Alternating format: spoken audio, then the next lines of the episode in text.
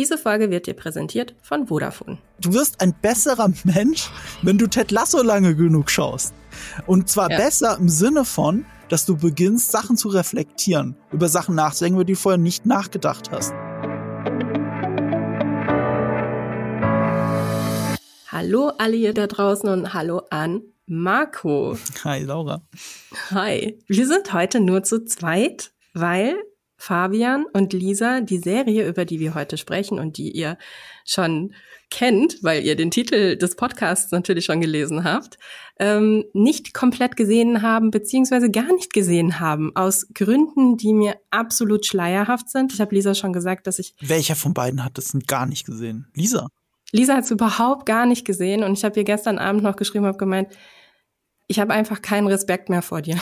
Ich, also vor allem wir wissen, dass Lisa es lieben würde. Ja, natürlich wird sie es lieben.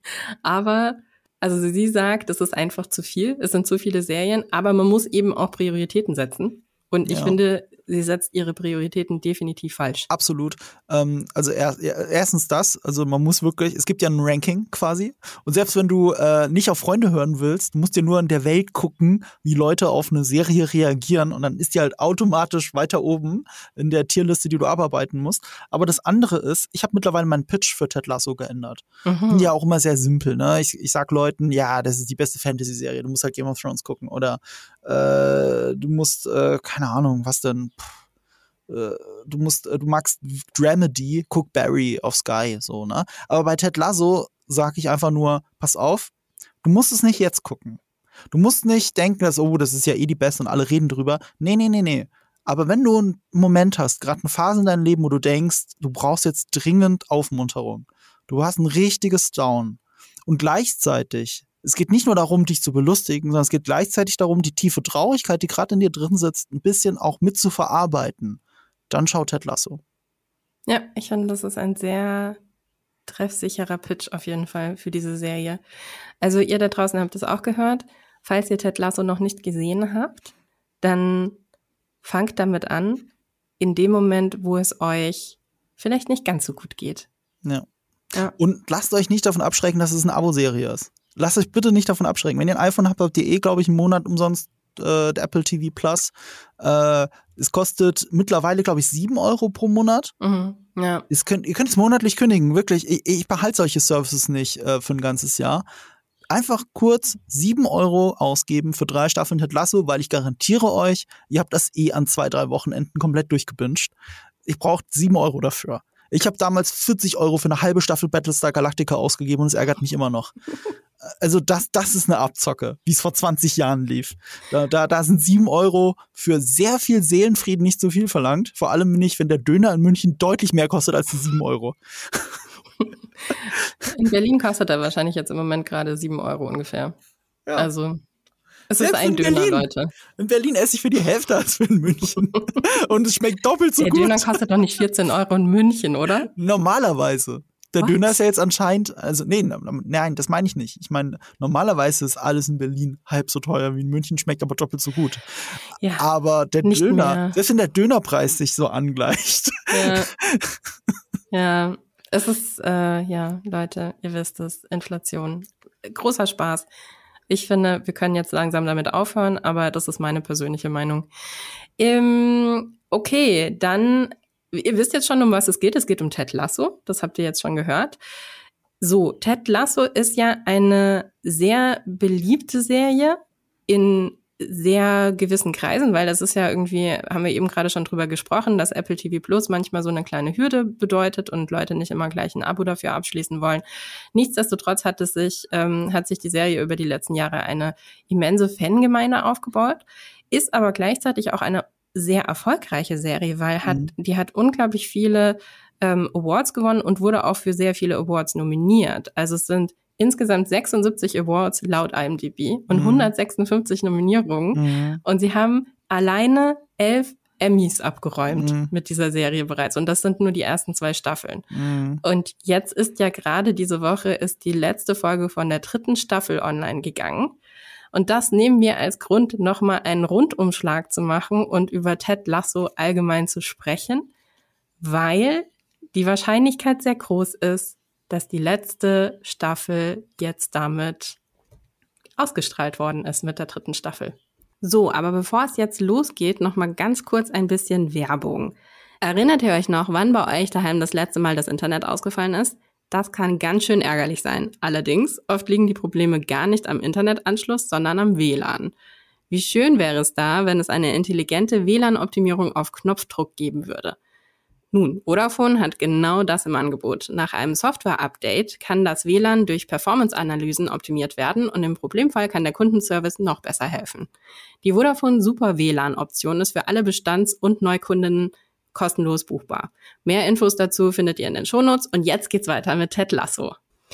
Ähm, sag du doch mal, was denkst du denn? Was, warum hat diese Serie denn so eine große Fangemeinde? Hm ich habe diese Mund-zu-Mund-Propaganda darf man hier nicht unterschätzen.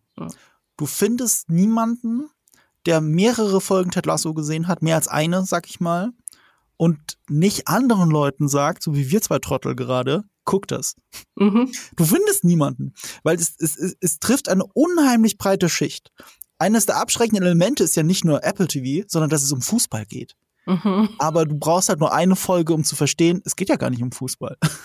es geht um Menschen und äh, darum, wie Menschen miteinander leben oder zusammenarbeiten vor allem. Es ist eine Workplace-Comedy. Mhm. Und damit kann jeder relaten. So, und, und, und, und das ist ein wichtiger, ähm, ein wichtiger Punkt. Plus, Leute, die Fußball gucken, lieben das auch. Also ich, ich muss ja immer an meinen Bruder denken, der ein komplett anderes Sehverhalten hat als ich. Und der ist Fußballspieler. Also natürlich äh, nicht mal Amateur, sondern Freizeit. äh, Im Verein halt, aber, ne? Also nicht der Rede wert. Äh, sorry, Ralf. Aber, äh, aber äh, der, der liebt diese Serie. Das ist unglaublich. Und es geht auch sehr schnell. Es ist nicht mal die Pilotfolge, das muss ich zugeben. Das allein reicht noch nicht. Äh, das ist ja eine halbstündige Serie, ist auch kein großes Invest. Also jede Folge ist eine halbe Stunde, zumindest die ersten zwei Staffeln. Und äh, die zweite Folge ist schon die, die die meisten Preise der ersten Staffel abgeräumt hat. Die ist von Zach Braff, äh, der JD in Scrubs gespielt hat. Und Scrubs ist ja auch so eine Serie, die ein unglaublich großes Cult-Following hat. Und ich meine, da geht's um Krankenhäuser. Niemand ist gerne in einem Krankenhaus. Noch, dass man also, also wirklich zu diesem Workplace eine Relation hat, es seit man arbeitet wirklich in einem Krankenhaus. Und trotzdem hat das funktioniert. Und so ähnlich ist es aber auch bei Ted Lasso. Du brauchst mhm. keine Berührungspunkte mit Fußball. Ich würde sogar sagen, es ist eine der großen Schwächen der dritten Staffel, dass sie zu sehr in Richtung Fußball geht. Das haben die anderen zwei viel weniger gehabt. Da ging es viel mehr um den Workplace. Ähm, und wenn du die, all diese Hürden überwunden hast, hast du eine Serie, die eine sehr gute Mund-zu-Mund-Propaganda genießt, die von eh jedem iPhone-User zumindest mal getestet werden könnte, weil er ja dieses Plus-Abo mit dazu kriegt zu dem iPhone oder so. Aber ich, gut, vielleicht hat man es schon verbraten, das kann sein, äh, dieses, äh, diese Möglichkeit. Aber da hast du halt so eine große Base, die du erreichen könntest in der Theorie. Ähm, alles andere sind natürlich Hürden. Und dann hast du auch noch, wenn du Fußballfan bist, lauter Fußballer, die dir sagen, dass das die geilste Serie der Welt ist. Hm. Also was, was, was mich beeindruckt hat als Fußballfan, ist, dass Jürgen Klopp mal im Interview gesagt hat, dass sie seine echte Karaoke-Story, wo er mit der Mannschaft, mit, mit Liverpool waren sie Gastmannschaft in irgendeiner Stadt und sind Karaoke singen gegangen und das war in den Medien. Und dass sie diese echte Story in Ted Lasso eingebaut haben, war für ihn als Fußballlehrer die größte Ehrung als Fußballtrainer, der er je bekommen hat. Sagt er, der Typ, der die Champions League gewonnen hat. Das sagt er in einem fucking Interview. Turns übrigens out, dass Jason Sudeikis hat gesagt, es basiert eigentlich nicht darauf, es ist ein bisschen eher zufällig, aber, aber trotzdem. Aber ich will so diesen magischen schön. Moment jetzt nicht nehmen. Ja. Äh, äh, es ist, es ist einfach, äh, ist doch schön. Es, das, ist, ist mega. Vor allen Dingen, also das das zeigt, finde ich, aber auch nochmal, wie allgemeingültig die Serie ist, ne? Dass mhm. Leute sich da selbst drin sehen können. Und ich meine, gut, ich meine, jetzt hier geht's um Jürgen Klopp. Ähm, da liegt die Wahrscheinlichkeit näher, dass er als äh, Vorbild getaugt hat, währenddessen jetzt bei unser eins. Mhm. Ähm, und nichtsdestotrotz können wir uns ja auch in dieser Serie immer wieder finden, ähm, weil da so viele allgemeingültige und ähm, super relevanten Themen und auch Botschaften angesprochen werden, was mich auch direkt zu meinem nächsten Punkt bringt. Weil, ähm, also ich weiß nicht, wie du es siehst, aber für mich, und das ist jetzt eben meine persönliche Wahrnehmung, für mich gibt es da ein paar Botschaften in dieser Serie, die wahnsinnig relevant sind. Und die bei mir dreht sich da viel irgendwie auch ähm, um Lehren, um Leadership Mhm. Ähm, es geht sehr viel um Männlichkeit, also wie lebt man Männlichkeit und ähm, wie wird Männlichkeit auch ähm, von anderen wahrgenommen. Mhm. Es geht aber genauso gut auch total um Sisterhood. Ähm, mhm. Also gerade bei Keely und Rebecca wird das ja immer wieder zum Thema. Und es geht auf eine gewisse Art und Weise, also gerade in der ähm, in der Kombination zwischen Rebecca und Rupert auch um ähm, englischer Begriff jetzt Male Validation, inwieweit das halt eben ähm, relevant für sie noch eine ganze Zeit lang relevant ist mhm. für sie und ähm, und dementsprechend auch so ein Stück weit um Emanzipation, was ja nicht per se jetzt heißt, dass äh, Emanzipation heißt ja, dass man sich frei macht von was. Und darum geht's in dieser Serie eben auch. Oder wie siehst du das? Das ist die, also ich finde wirklich, das ist die feministischste Serie, die ich je gesehen habe. Von, von einer, bei einer Serie, die von Fußballern besonders geliebt wird. Und ich liebe diesen Kontrast daran. Ich liebe alles daran. Mhm. Ähm, und Feminismus wird ja leider so oft als Schimpfwort benutzt. Aber wir sind uns doch alle einig, dass Menschen unabhängig ihres Geschlechts oder ihrer Geschlechtsidentität eine, eine Freiheit, Freiheit genießen wollen und vor allem Gleichheit genießen wollen. Und das trifft ausgerechnet eine Fußballerserie besonders gut. Mhm. Ähm, und ich würde sogar behaupten, damit ist sie auch äh, äh, ein sehr schönes, also nicht aber absichtigt, aber ein Marketing-Tool für Fußball. Ich glaube, viele Leute, die vorher gar keine Berührungspunkte mit Fußball hatten, verstehen jetzt ein klein bisschen mehr, warum äh, keine Ahnung, der Ehemann, der Bruder, der Vater besonders related zu Fußball sind, zwar schon immer. Mhm. Und es hat aber auch mit diesen Herausforderungen des, dieser männlichen Identität zu tun, was das bedeutet, wie das in der Gesellschaft angesehen wird, dieses Bild. Ähm, ich ergänzend dazu möchte ich auch auf Disney Plus Welcome to Wrexham empfehlen, die sich auch damit sehr auseinandersetzt. Das ist ja eine Doku das ist ja eine, ähm, eine Dokumentarserie, in der es darum geht, dass Ryan Reynolds zusammen mit seinem Freund Rob McElhenney, dass sie zusammen einen kleinen walisischen Fußballclub gekauft haben und ihn hochbringen. Und in dieser Serie ist übrigens auch kurz äh, Jason Sudeikis mit seinen Kindern äh, zu Gast bei einem Spiel von Wrexham. Und die haben eine ganze Folge nur der Thematik gewidmet, warum ausgerechnet Männer so Fußballfanat sind. Und die wird, da, durch diese Folge führt eine Psychologin. Mhm. Und das ist sehr augenöffnend. Mhm. Ähm, der wichtigste Punkt, den ich hier nur ganz kurz nennen will und der dann eben auch auf Ted Lasso zutrifft, ist äh, dieses äh, gemeinsame Sprachrohr. Fußball ist etwas, das ist oft für viele Männer die erste Verbindung, also dieses gemeinsame Thema, das man mit dem Vater haben kann. Oder auch mit dem Bruder oder mit den anderen Freunden, selbst wenn alle anderen Interessen auseinandergehen. Und da findet so eine Identifikation von frühester Kindheit statt, eben auch mit dem Verein, aber auch, wenn ich einem bestimmten Verein folge, hat das auch damit zu tun, nicht nur wo ich herkomme, sondern was meine Familie schon immer gefeiert hat. Ich kenne so viele Fußballfans, die lieben komplett andere Vereine als die Stadt, in der sie leben, und zwar schon ihr Leben lang. Das liegt aber daran, weil der Vater aus einer anderen Stadt ist und da schon immer der Fußballfan war und man selbst dann auch. Und du hast auf einmal ein gemeinsames Sprachrohr, das du vorher sonst nicht hattest. Und das verbindest du mit dem Verein, das verbindest du mit dem Sport und deswegen ist die Identifikation so unglaublich stark. Hm. Und, so, und, und, und auf einer Metaebene schafft das Ted Lasso auch, ohne dass es wirklich um Fußball geht du, du, du kannst diese Liebe, diese ungebrochene Liebe kannst du auf einmal ein bisschen verstehen, weil es zu Menschen related, zu persönlichen Beziehungen. Und das macht Sport generell halt aus, unabhängig von der Sportart. Ich glaube, es liegt auch natürlich ein bisschen daran, ne, um Emotionen. Ne? Ähm, mhm. Also inwieweit man Emotionen beim Fußball zeigen darf. Ähm, und wenn wir jetzt gerade irgendwie über das finde ich jetzt mittlerweile zu sehr auseinandergeflatterte Thema irgendwie, ähm, was halt irgendwie äh, Männlichkeit irgendwie in der Gesellschaft angeht und ähm, auch was eben Toxic Masculinity irgendwie so ist ähm, oder was darunter verstanden wird, was ähm, eigentlich ja runtergebrochen einfach nur heißt, dass in der Gesellschaft, in der wir leben, Männer ganz oft das Gefühl bekommen, dass sie bestimmte Emotionen nicht ausüben dürfen. Ähm, grundsätzlich ist es ja Ärger, es gehört dazu, dass es immer eine Emotion, die Männer ausüben dürfen in der mhm. Gesellschaft, aber sowas wie Trauer und sowas wie eine Leidenschaft für was zu haben oder auch mal ähm, oder eben auch über äh, Verluste zu weinen oder auch wirklich irgendwie eine Trauer äh, darüber zu, ähm, zu äußern, ist ja also mittlerweile, auch in der neuen Generation, wird es anders behandelt, aber gerade in der Generation von unseren Eltern ist es ja immer noch ein riesig großer Batzen, der dann nicht irgendwie aus dem Weg geräumt wurde in den letzten Jahrhunderten. Ne? Mhm. Und ähm, auch hier wirkt Ted Lasso wie so einen ja, bahnbrechend irgendwo, ne? Weil du hast da, ähm, du hast da jetzt beispielsweise auch durch die Diamond Dogs, mhm. also die, die Männer-Selbsthilfegruppe.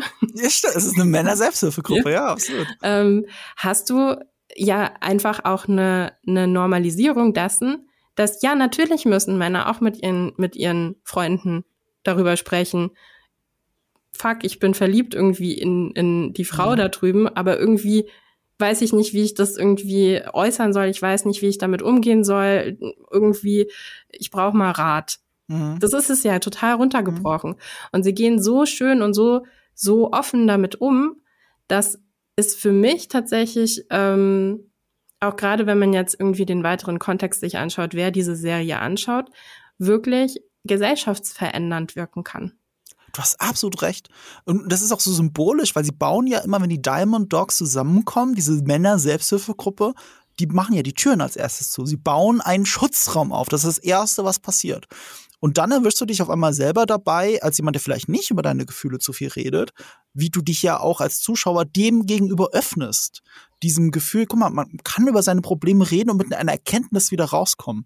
Weil du selbst bist ja auch auf der Suche nach Erkenntnis, während du das schaust. Du hast auch nicht die Lösung parat. Und dann diskutieren diese Männer die, die, das Problem aus und du kriegst eine Lösung präsentiert. Ich muss da gerade an die letzte Folge denken, ohne zu spoilern dieses, dieses Gefühl von, ist, du kannst immer ein besserer Mensch sein, als du gerade bist. Der Weg, den du hast. Kein Mensch ist perfekt. So, das, das, das ist ein sehr emotionaler Moment, eine sehr emotionale Erkenntnis, aber so, sie fühlt sich als Conclusio von drei Staffeln an, will ich mhm. damit sagen, als Meta-Aussage auf diese Serie. Und wir reden jetzt so, so hochtrabend über Feminismus, über Gleichheit, über, über, über toxische Maskulinität. Und das sind hochtrabende Themen aber das ist hier der Subtext dieser Serie. Mhm. Das ist das, was tatsächlich, wir reden gerade über, was die Serie eigentlich mit uns macht. Und wenn ihr es noch nicht gesehen habt, das fühlt, es hört sich schon wieder wie eine Hürde an, ne? Oh ja. nein, da muss ich mich mit dem Thema auseinandersetzen. Nee, musst du gar nicht, weil du machst das unterbewusst. Du lernst, äh, du wirst ein besserer Mensch, wenn du Ted Lasso lange genug schaust.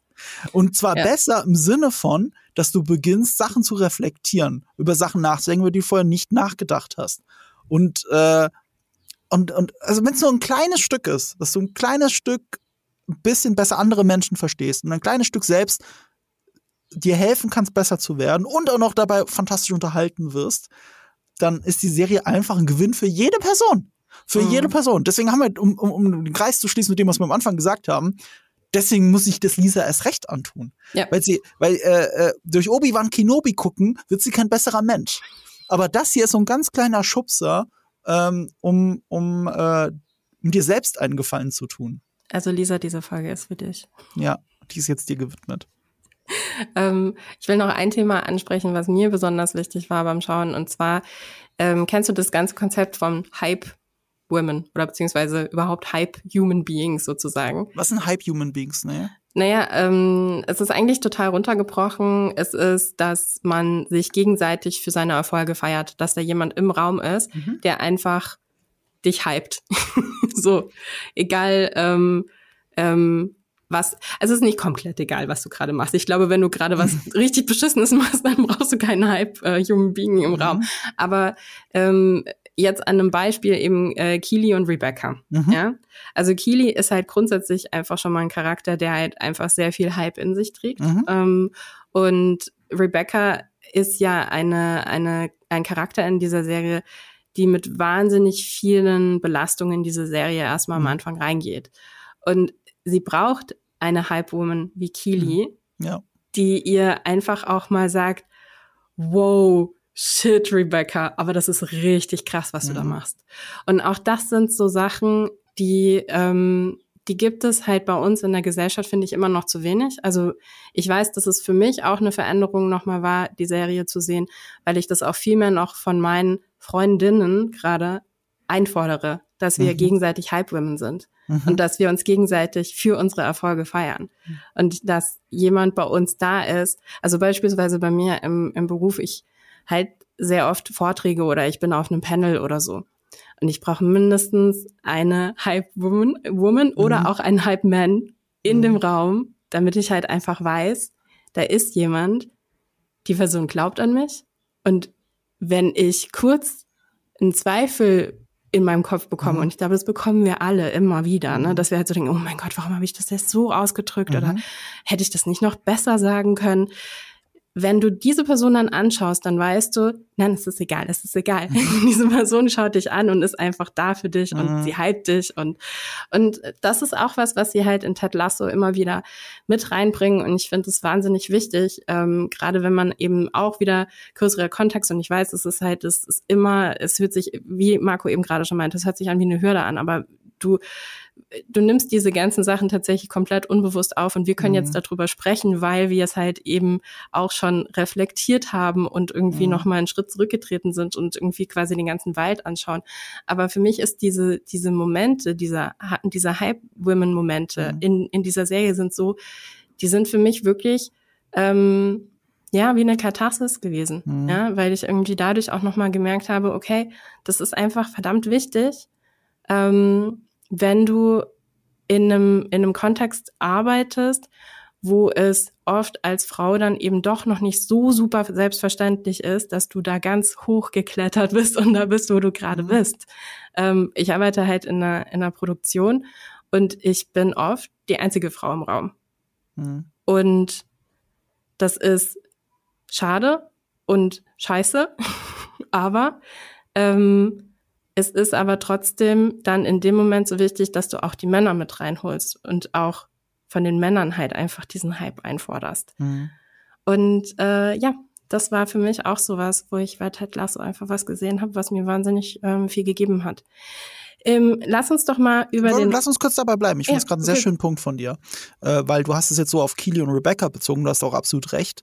Dieses Hype-Women, das sieht man halt schön bei denen. Und es ist doch eigentlich schon auch bei der Serie zu sehen, ähm, dass dieses Hypen, das wird halt in der Serie runtergebrochen auf das Wort Belief. Mhm. Es geht darum, dass du an andere Menschen glaubst.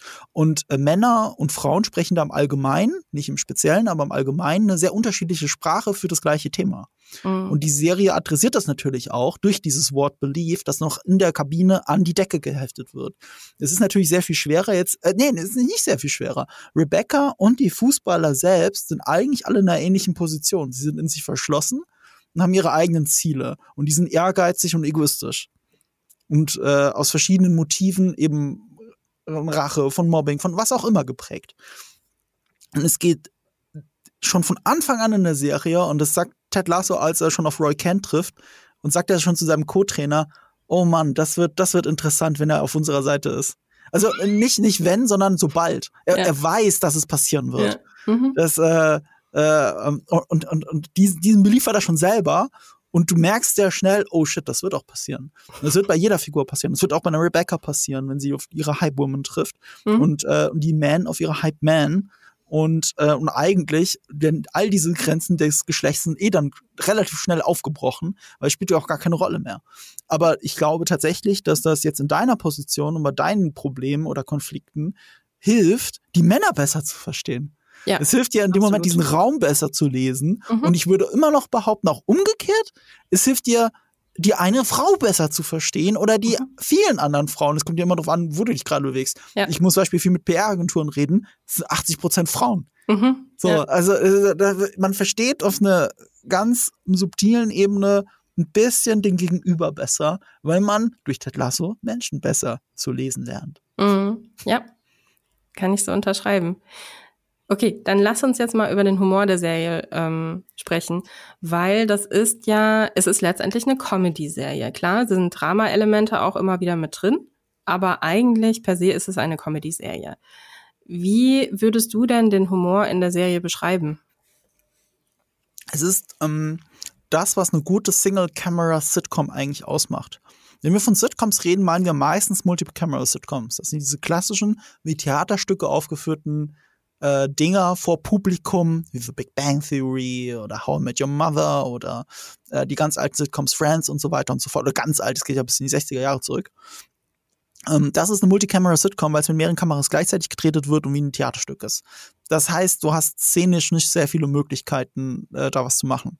Und die große Revolution der Sitcom-Welt war ja eigentlich die Single-Camera-Sitcom. Ohne Publikum, ohne künstliche Lacher, sondern inszeniert wie ein Film. Und äh, der große Revolutionator dieser äh, äh, Revoluzer, muss man, glaube ich, sagen, dieses ja, Genres, revolutionär, revolutionär ja, ja. Äh, ist halt Scrubs für mich. Mhm. Und äh, Scrubs ist eine Workplace-Comedy, Single-Camera funktioniert und die fantastischen Elemente eben in diesen Flashbacks oder, nee, Flashbacks ist falsch, in diesen Gedankenspielen von JD auslebt. Das wirklich Verrückte, was man alles nicht machen könnte in der Multicamera-Sitcom. Und aus, und, und das ist schon, also einerseits das, die Möglichkeit von Single Camera, aber andererseits ist es immer dramatisch, immer menschlich in Wirklichkeit. Das ist unter all diesem Humor liegt eine liegt eine, wahr, äh, liegt eine echte Geschichte, die dich berührt. Ich muss, ich habe kurz wahr beinahe gesagt, weil viele Geschichten in Scrubs tatsächlich auf Wahrheit basieren. So wie JD. JD war der Mitbewohner von, also ein Arzt namens äh, John Dorian, glaube ich sogar, oder zumindest JD, ähm, war der Mitbewohner von dem Creator der Serie Bill Lawrence. Und der war ein junger Assistenzarzt und er hat halt viel erzählt, was da so passiert im Krankenhaus. Und er war dann auch Consultant dieser Serie und ein paar echte Geschichten sind erzählt worden. Äh, deswegen fühlt sich von allen Krankenhausserien auf der Welt Scrubs wie die echteste an, obwohl sie am verrücktesten ist. Mhm. Das kann ich auch als jemand sagen, der Zivi in einem Krankenhaus gemacht hat. Das stimmt tatsächlich. Das äh, mhm. äh, werden euch viele Leute sagen, die Krankenhausserien gucken. Es ist nicht wie Grey's Anatomy, wo jeder zweite Mensch stirbt. Offensichtlich ist Arzt in Seattle der gefährlichste Job der Welt, sondern es ist sehr echt. Und diese Wahrheit, dieses Gefühl für Drama, für Comedy, für eine, für, für echte Gefühle, hat Bill Lawrence mitgenommen Ted Lasso. Er ist nicht der Hauptcreator der Serie, er gilt als Showrunner oder Mitcreator. Er wurde aber dazugeholt von Jason Sudeikis und äh, Brandon Hunt. Die zwei, die hier Coach Beard und Ted Lasso spielen, was auf einer Metaebene wieder bedeutet, sie sind auch wirklich diese Person. Ähm, und sie haben Lawrence dazugeholt. Er hat auch gesagt, wir müssen den Fokus vom Sport ein bisschen runternehmen, wir müssen den Fokus mehr auf den Workplace legen. Das ist einer der wesentlichen Punkte, die er mit reingebracht hat, plus seine Erfahrung aus Scrubs. Und diese, dieses Potpüree hat eben für eine weitere Dramedy-Serie gesorgt, die vom Humor her fantastisch funktioniert und die Menschen wirklich berührt. Und deswegen ist mein stärkster Vergleich, um den Humor von Ted Lasso zu beschreiben, immer Scrubs. Mhm. Ja, ähm, vielleicht kann man an der Stelle auch kurz erwähnen, wie die ähm, Gestalt des Ted Lasso eigentlich entstanden ist, weil das ist tatsächlich eine, eine Figur, die sich äh, Jason Sudeikis und Brandon Hunt ausgedacht haben für eine Werbung. Mhm. Ähm, das war die Werbung für den europäischen Fußball ähm, in den USA auf Sky eventuell. Nee, nee, nee, nee. ESPN, glaube ich. ESPN? Oder, ja, oder irgendein anderer ja. Sportsender, aber ja. es müsste ESPN gewesen sein. Die hatten zu der Zeit die Premier League-Rechte gekriegt, überraschend, ähm, weil die USA, wer will da schon Premier League schauen? Also haben sie eine Werbekampagne gestartet und haben die äh, an, Boot, an Bord geholt mit dieser Story von Ted Lasso. Die, der Ursprung geht sogar noch weiter zurück. Ich weiß gar nicht, ob du das weißt. Der geht sogar nach Amsterdam zurück. Wusstest du das? Deswegen auch diese Folge in der dritten Staffel. Ja, ja, genau. Deswegen tatsächlich. Ähm, weil äh, Brandon Hunt und Jason Sudeikis, als sie noch jünger waren, in Amsterdam äh, gelebt haben, um Stand-up-Comedy dort zu machen. Sie haben dort mhm. gelebt. Und sie haben in den Pausen, haben sie immer FIFA gespielt. Mhm. Und das ist halt so äh, besonders, weil sie sind ja halt Amerikaner. Sie haben ja keine Ahnung von Fußball. Mhm. Und Brandon Hunt hat dadurch eine extreme Obsession für Fußball entwickelt. Er ist Hardcore-Fußball-Fan, was als Amerikaner schon besonders ist. Äh, und Jason Sudeikis und er, die haben halt die sind da schon in Grundzügen auf die Idee gekommen, wie lustig es wäre, wenn sie als Amerikaner jetzt, oder wenn jemand als Amerikaner einen Premier League Club trainieren würde. so, das war die Grundidee, die dann sich durch diesen Werbespot für die Premier League verfestigt hat. Der war auch noch nicht, die waren noch nicht auf dem richtigen Weg, aber das war schon die Grundidee. Da gab es einen Coach, der heißt dann Ted Lasso in diesem Werbespot, in dieser Kampagne. Und der trainiert einen, einen äh, Premier League Club, äh, Tottenham Hotspur, also einen der großen vier in, in der Premier League. Und ähm, das war aber noch sehr zynisch. Das war noch so, guck mal, Amerikaner haben keine Ahnung von Fußball. Und, äh, und er hat, und äh, Ted Lasso war nicht diese positive Person, wie wir sie jetzt wahrnehmen, sondern es war ein Zyniker, der sich in Wirklichkeit für gar nichts interessiert und seine Football, American Football Taktiken da irgendwie bei den Amis reindrücken will. Und äh, es ist äh, fast schon unangenehm anzugucken, aber gleichzeitig halt saulustig. So, aber es ist halt ein SNL, ein zynischer SNL-Sketch als Werbekampagne. Das ist mhm. Ted Lasso gewesen. Aber diese Figur, diese Idee hat halt äh, Jason Sudeikis nie ganz losgelassen und seine damalige Frau Olivia Wilde hat ihm dann den letzten Schubser gegeben, ähm, das doch mal ernsthaft zu verfolgen, diese Idee. Und dadurch, dass sie dann auch Bill Lawrence dazugeholt haben, bist du bei diesem Dramedy-Aspekt angekommen. Mhm. Ich glaube, was ich noch da ähm, zum Humoraspekt hinzufügen würde, ist, es gibt immer, oder nicht immer, aber es gibt sehr oft einen doppelten Boden bei den, bei den Witzen. Ähm, und sie nutzen Witze auch ganz oft, um Themen anzusprechen, die, die schwierig sind. So, mhm. also ähm, beispielsweise wird ja auch ähm, in der Serie immer wieder, wir haben jetzt schon äh, über einige Themen gesprochen, aber es wird auch sehr viel ähm, Rassismus immer wieder ähm, mhm. thematisiert. Und da wird der Humor, der spielt da auch eine ganz entscheidende Rolle mit. Also jetzt, ohne wirklich zu spoilern, jetzt aus der aus der letzten äh, Staffel ein Beispiel, als ähm, als es um die Nationalmannschaften der einzelnen Spieler geht und ähm, einer von den äh, schwarzen Spieler, Bumbercatch, für die Schweiz spielt. Und äh, Ted Lasso kurz überrascht ist darüber, wie für die Schweiz. Und er sagt, ja, sehe ich für dich nicht aus wie ein Schweizer.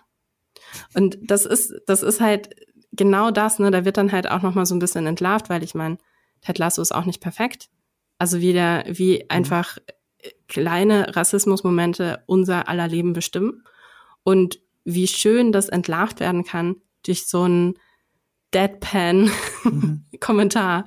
Und das macht den Humor halt einfach auch nochmal aus. Es gibt einfach nochmal eine Ebene drunter und du kannst wirklich über diese, diese erstmal Witze auch nochmal länger drüber nachdenken und drüber nachdenken, okay, warte mal, mhm. habe ich das jetzt richtig gehört?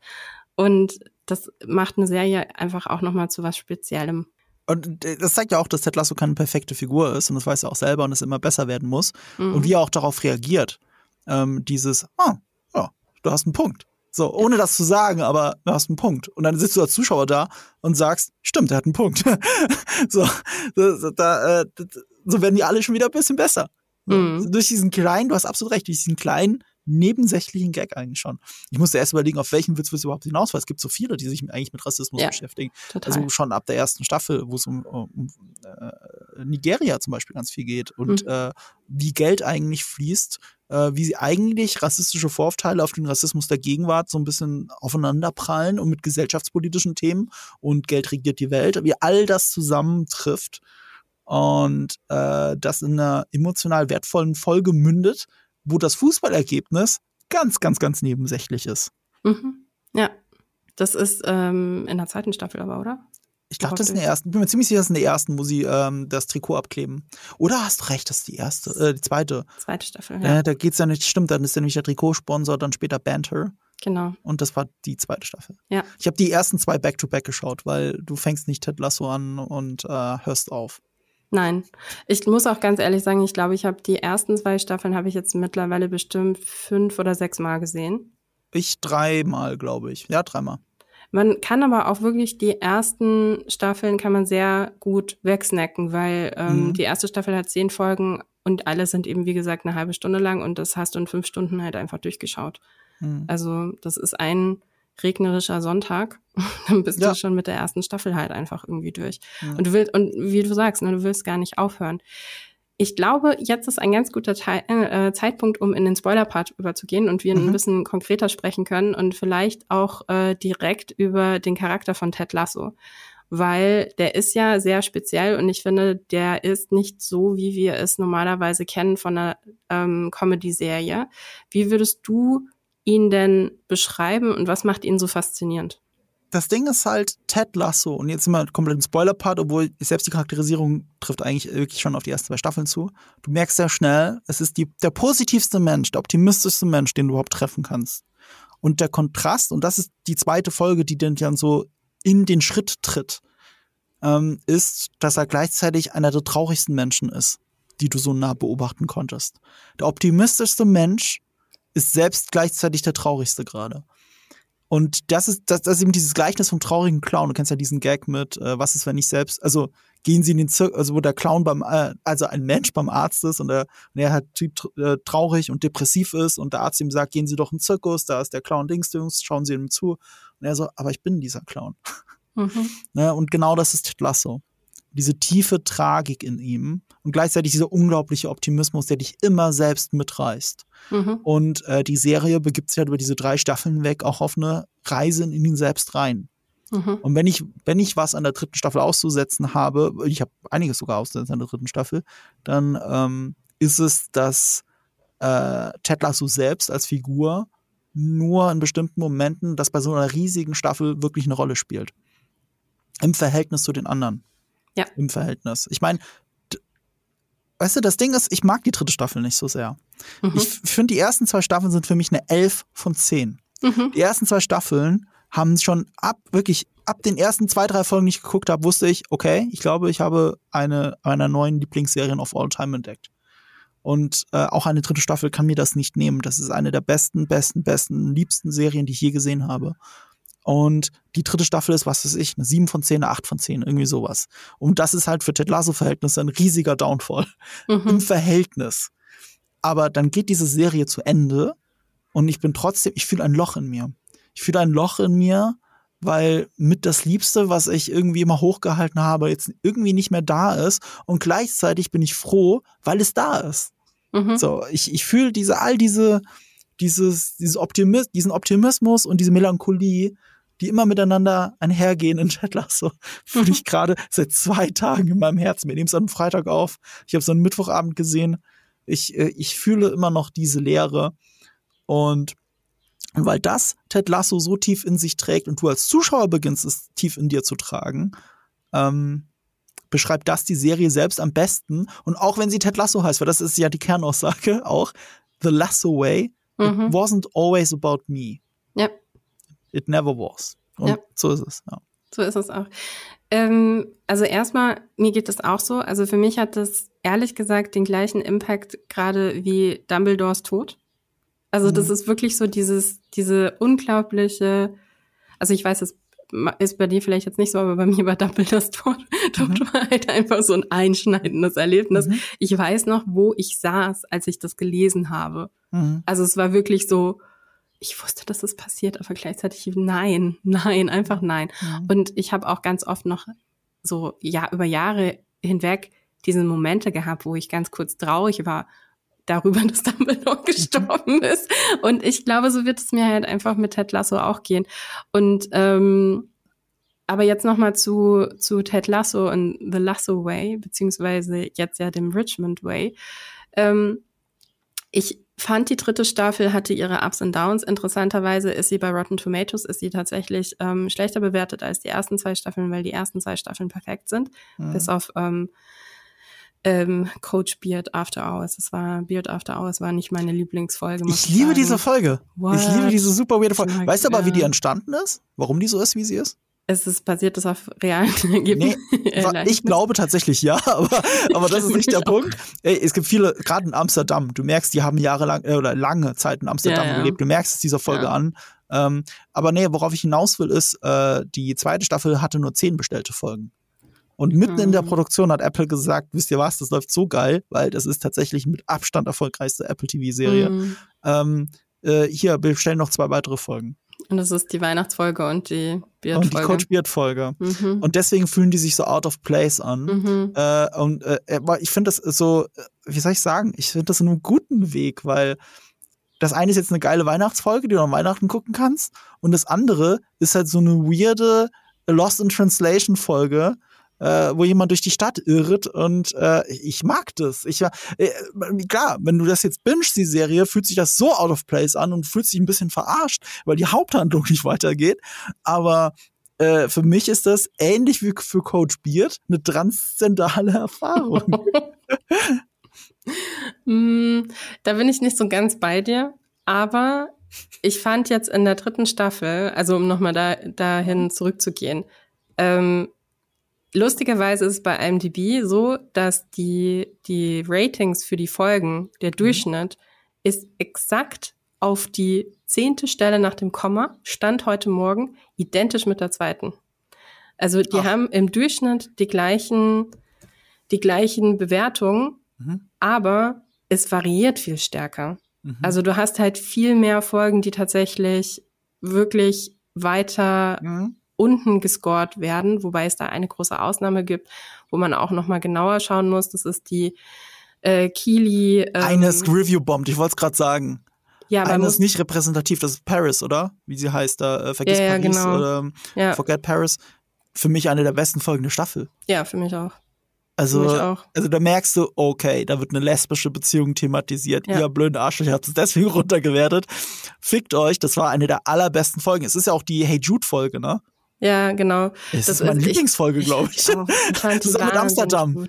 Zusammen mit Amsterdam. Ja. Also die Amsterdam-Folge, ja. äh, die zwei und ähm, das sind meine zwei Lieblingsfolgen der, der dritten Staffel. Interessanterweise, du kannst ja bei MDB schauen, wo die negativen ähm, Votings herkommen. Aus welchem Land? Die kommen aus Saudi-Arabien. Oh, stimmt, das ist ein interessantes Thema, dass man äh, die Länder ja mittlerweile zuordnen kann, weil ich habe das neulich noch mal das Phänomen gesehen.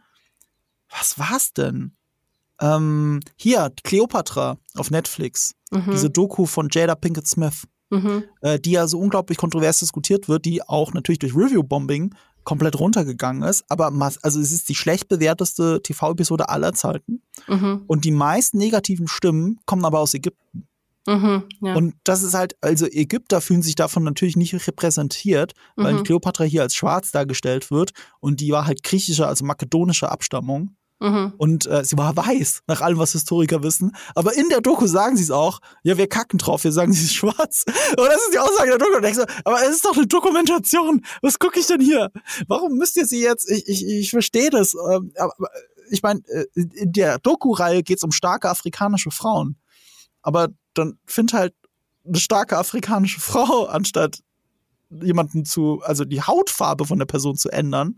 Äh, ist, ist auch egal. Äh, ich will damit nur sagen, die Ägypter finden diese Folge ganz, ganz, ganz, ganz, ganz schlimm. Mhm. Und deswegen war dieses Sortieren nach äh, Wertungen und Ländern hier besonders interessant. Ja, also ich fand's, also wie gesagt, ich habe das auch erst heute Morgen irgendwie nochmal ähm, genauer irgendwie recherchiert, weil mich das auch total verwundert hat, dass diese eine Folge halt einfach auf IMDb ein Rating hat von 6,5. Und ich fand die echt auch sehr, sehr gut. Und äh, die hat in anderen Ländern hat sie aber auch nicht so das super gute Voting, aber viel, viel besser. Und du siehst halt, ja, es ist halt, also da wird halt eine politische Agenda eine auf der einen Seite vermutet mhm. in der Serie, mhm. auf der anderen Seite, weil aber dann halt eben auch praktiziert, indem dann halt einfach irgendwie ähm, runtergevotet wird. Ich finde es halt so traurig, weil wenn du bis zur dritten Staffel Ted Lasso bis an dem Punkt am Ball bist, ja. wie kannst du dann da so einen Hass auf diese Serie entwickeln? Also wie kann das passieren? Also, bin mir äh, gar nicht sicher, ob das dann zwangsläufig Leute sind, die die Serie überhaupt das schauen. Das ist nämlich meine Vermutung tatsächlich, äh, dass das so ein virales Ding war. Aber ich habe das nicht weiter verfolgt, weil, äh, da, da, weißt du, die Serie gibt mir ja den Glauben an die Menschheit zurück und ich will nichts recherchieren, was mir den Glauben an die Menschheit wieder nimmt. Ja. Ähm, äh, wenn überhaupt, und das ist jetzt aber mein Problem, ich habe ein Problem mit der Storyline. Äh, dass es für die Charaktere ein auf der Stelle treten ist, dass Keely schadet als mhm. Figur. Nicht, weil sie eine lesbische Beziehung eingeht, sondern weil sehr vieles in der Staffel Kili passiert. Es ist sehr viel aus ihrer eigenen Verantwortung und Handlungsbereich ist ihr entnommen. Es mhm. passiert ihr und es passiert ihr alles so, dass sie an dem Punkt ankommt, wo sie ankommen muss, nämlich die Unabhängigkeit. Aber diese Unabhängigkeit sollte viel selbstbestimmter sein. Das hat mir die Serie bis dahin erzählt. Die Selbstbestimmung. Aber hier ist sie, sie gründet eine eigene Firma und die Firma geht äh, äh, äh, kaputt. Oh, auch bei ihr unverschuldet. Sie hat ja nichts gemacht. Das, was sie gemacht hat, ist, sie hat eine Ex-Freundin, die äh, ihr äh, missgünstig ist. Das ist passiert. Dafür kann Kini nichts. Ja, wobei der weitere Kontext ist ja schon auch wichtig. Ne? Also es geht ja darum, dass da ähm, in der Folge ein, äh, ein Sex, also es ist ja noch nicht hm. mal ein mhm. Sextape, sondern es ist halt eigentlich, es ist ein Video, was sie aufgenommen ja. hat für Jamie. Ähm, mhm. Und das wird geleakt. Und auch für dieses Leak ist sie ja nicht verantwortlich. Genau, für den Leak ist sie ja. nicht verantwortlich. Aber das finde ich ehrlich gesagt, muss ich ganz ehrlich sagen, das finde ich das Starke an der Folge und auch wie das dann halt einfach verhandelt wird, weil das ist ja genau das, was eben einfach so viel passiert. Ja, ja, klar. Und was vor allem dann, dann Frauen passiert und wo du tatsächlich auch die Diskussion haben solltest, ähm, erstens, also Wie gehen wir damit um? Wie Muss gehen wir damit um? Nicht ja, genau. diese eine Person, ja. der, der das passiert ist, um? sondern wie gehen genau. wir damit um? Ja. Aber, aber nochmal, die Folge ist ja nicht mein Problem. Die Folge liebe ich ja. Das mhm. ist ja eine meiner Lieblingsfolgen, wenn nicht die Lieblingsfolge dieser Staffel. Mein Problem ist, wie, wie, wie, wie Kilis Arc durch die ganze Staffel sich zieht. Mhm. Und diese Folge ist ein Teil davon, dieses Auf der Stelle tretens, ähm, weil ihr die Sachen insgesamt ja passieren äh, weil diese, diese ganze, also diese ganze Beziehung war für die Story überhaupt nicht relevant. Am Ende geht's halt darum, dass sie, also das hat ja nichts mit ihr und Roy Kent zu tun. Also gar nichts. Äh, ich finde es auch viel mutiger, eine, eine Geschichte zu erzählen. Also ich, weißt du, es ist leicht, eine Geschichte zu erzählen, eine Liebesgeschichte zu erzählen, wie Leute zusammenkommen. Und es ist unglaublich schwierig, eine Liebesgeschichte zu, zu erzählen, wie Leute zusammenbleiben. Das ist das weniger Spannende. Und die zweite Staffel hat das, hat das ein bisschen erkundet. Und die dritte Staffel hat dann direkt am Anfang gesagt, ohne dass du überhaupt dabei warst bei der Trennung, äh, nee, wir trennen das jetzt einfach auf. Und wir greifen das Thema, dass wir getrennt sind, erst in der allerletzten Folge der dritten Staffel wieder auf. Und was dazwischen passiert ist, dass Kini ein Liebesabenteuer erfährt, das ihr insgesamt schadet, für das sie aber nichts getan hat, äh, ähm, dass sie als Figur nicht voranbringt und das, was sie als Figur voranbringt, nämlich dieses Abtrennen, dieses sich lossagen von Jamie und Roy, dass sie sich irgendwie darüber definiert, wird erst in der letzten Folge in der fast schon nebensächlichen Szene einfach abgefrühstückt und das war's. Ihr passieren halt Sachen. Und dass sie vor dem finanziellen Ruin steht, ist eigentlich schon ein spannendes Thema. Auch da unverschuldet, aber dann kommt der Deus Ex Machina Moment und Rebecca sagt einfach, aber ich habe doch genug Geld und so viel trage ich mit mir sogar im Geldbeutel rum, ist kein Problem. So, und das ist halt nicht gut für sie als Figur. Sie war bis dann, die ersten zwei Staffeln haben erzählt, wie sie sich unabhängig macht. Und jetzt ist sie abhängig vom Geld ihrer besten Freundin, das für sie aber eh nichts bedeutet. So. Also ich sehe das, das finde ich ganz, das finde ich ganz abwertend ihr gegenüber als Figur. Ich sehe das ein bisschen anders, weil ich sehe das eher so, dass sie trifft ja schon eine Entscheidung. Sie trifft eine Entscheidung, mit Jack zusammen zu sein. Also Jack ist eben die, ähm, die kommt von der Firma, also die ist ja auch nicht die direkte Vorgesetzte von ihr, sondern die ist eine der Repräsentanten von der Firma, die halt in ihre PR-Agentur investiert haben. Und mit der kommt Kili dann zusammen, ne, um mhm, jetzt nochmal ja. zu sagen, worum es da geht. So. Und das ist ja eine bewusste Entscheidung von ihr, weil sie erstmal jetzt in der Vergangenheit wurde sie, ähm, war sie, was wir mitbekommen haben, mit zwei Männern zusammen, erstmal mit Jamie und dann mit mhm. äh, Roy. Und diese, dieses, ähm, diese Entscheidung zu treffen, mit Jack zusammen zu sein und da auch nochmal was Neues für sich irgendwie rauszufinden und was Neues irgendwie für sich irgendwie zu exploren, das ist eigentlich, also das gehört mit zu der Geschichte von ihr dazu. Und das ist ja eine Entscheidung, die sie schon trifft. Sie trifft die Entscheidung, ausgerechnet auch mit Jack zusammen zu sein.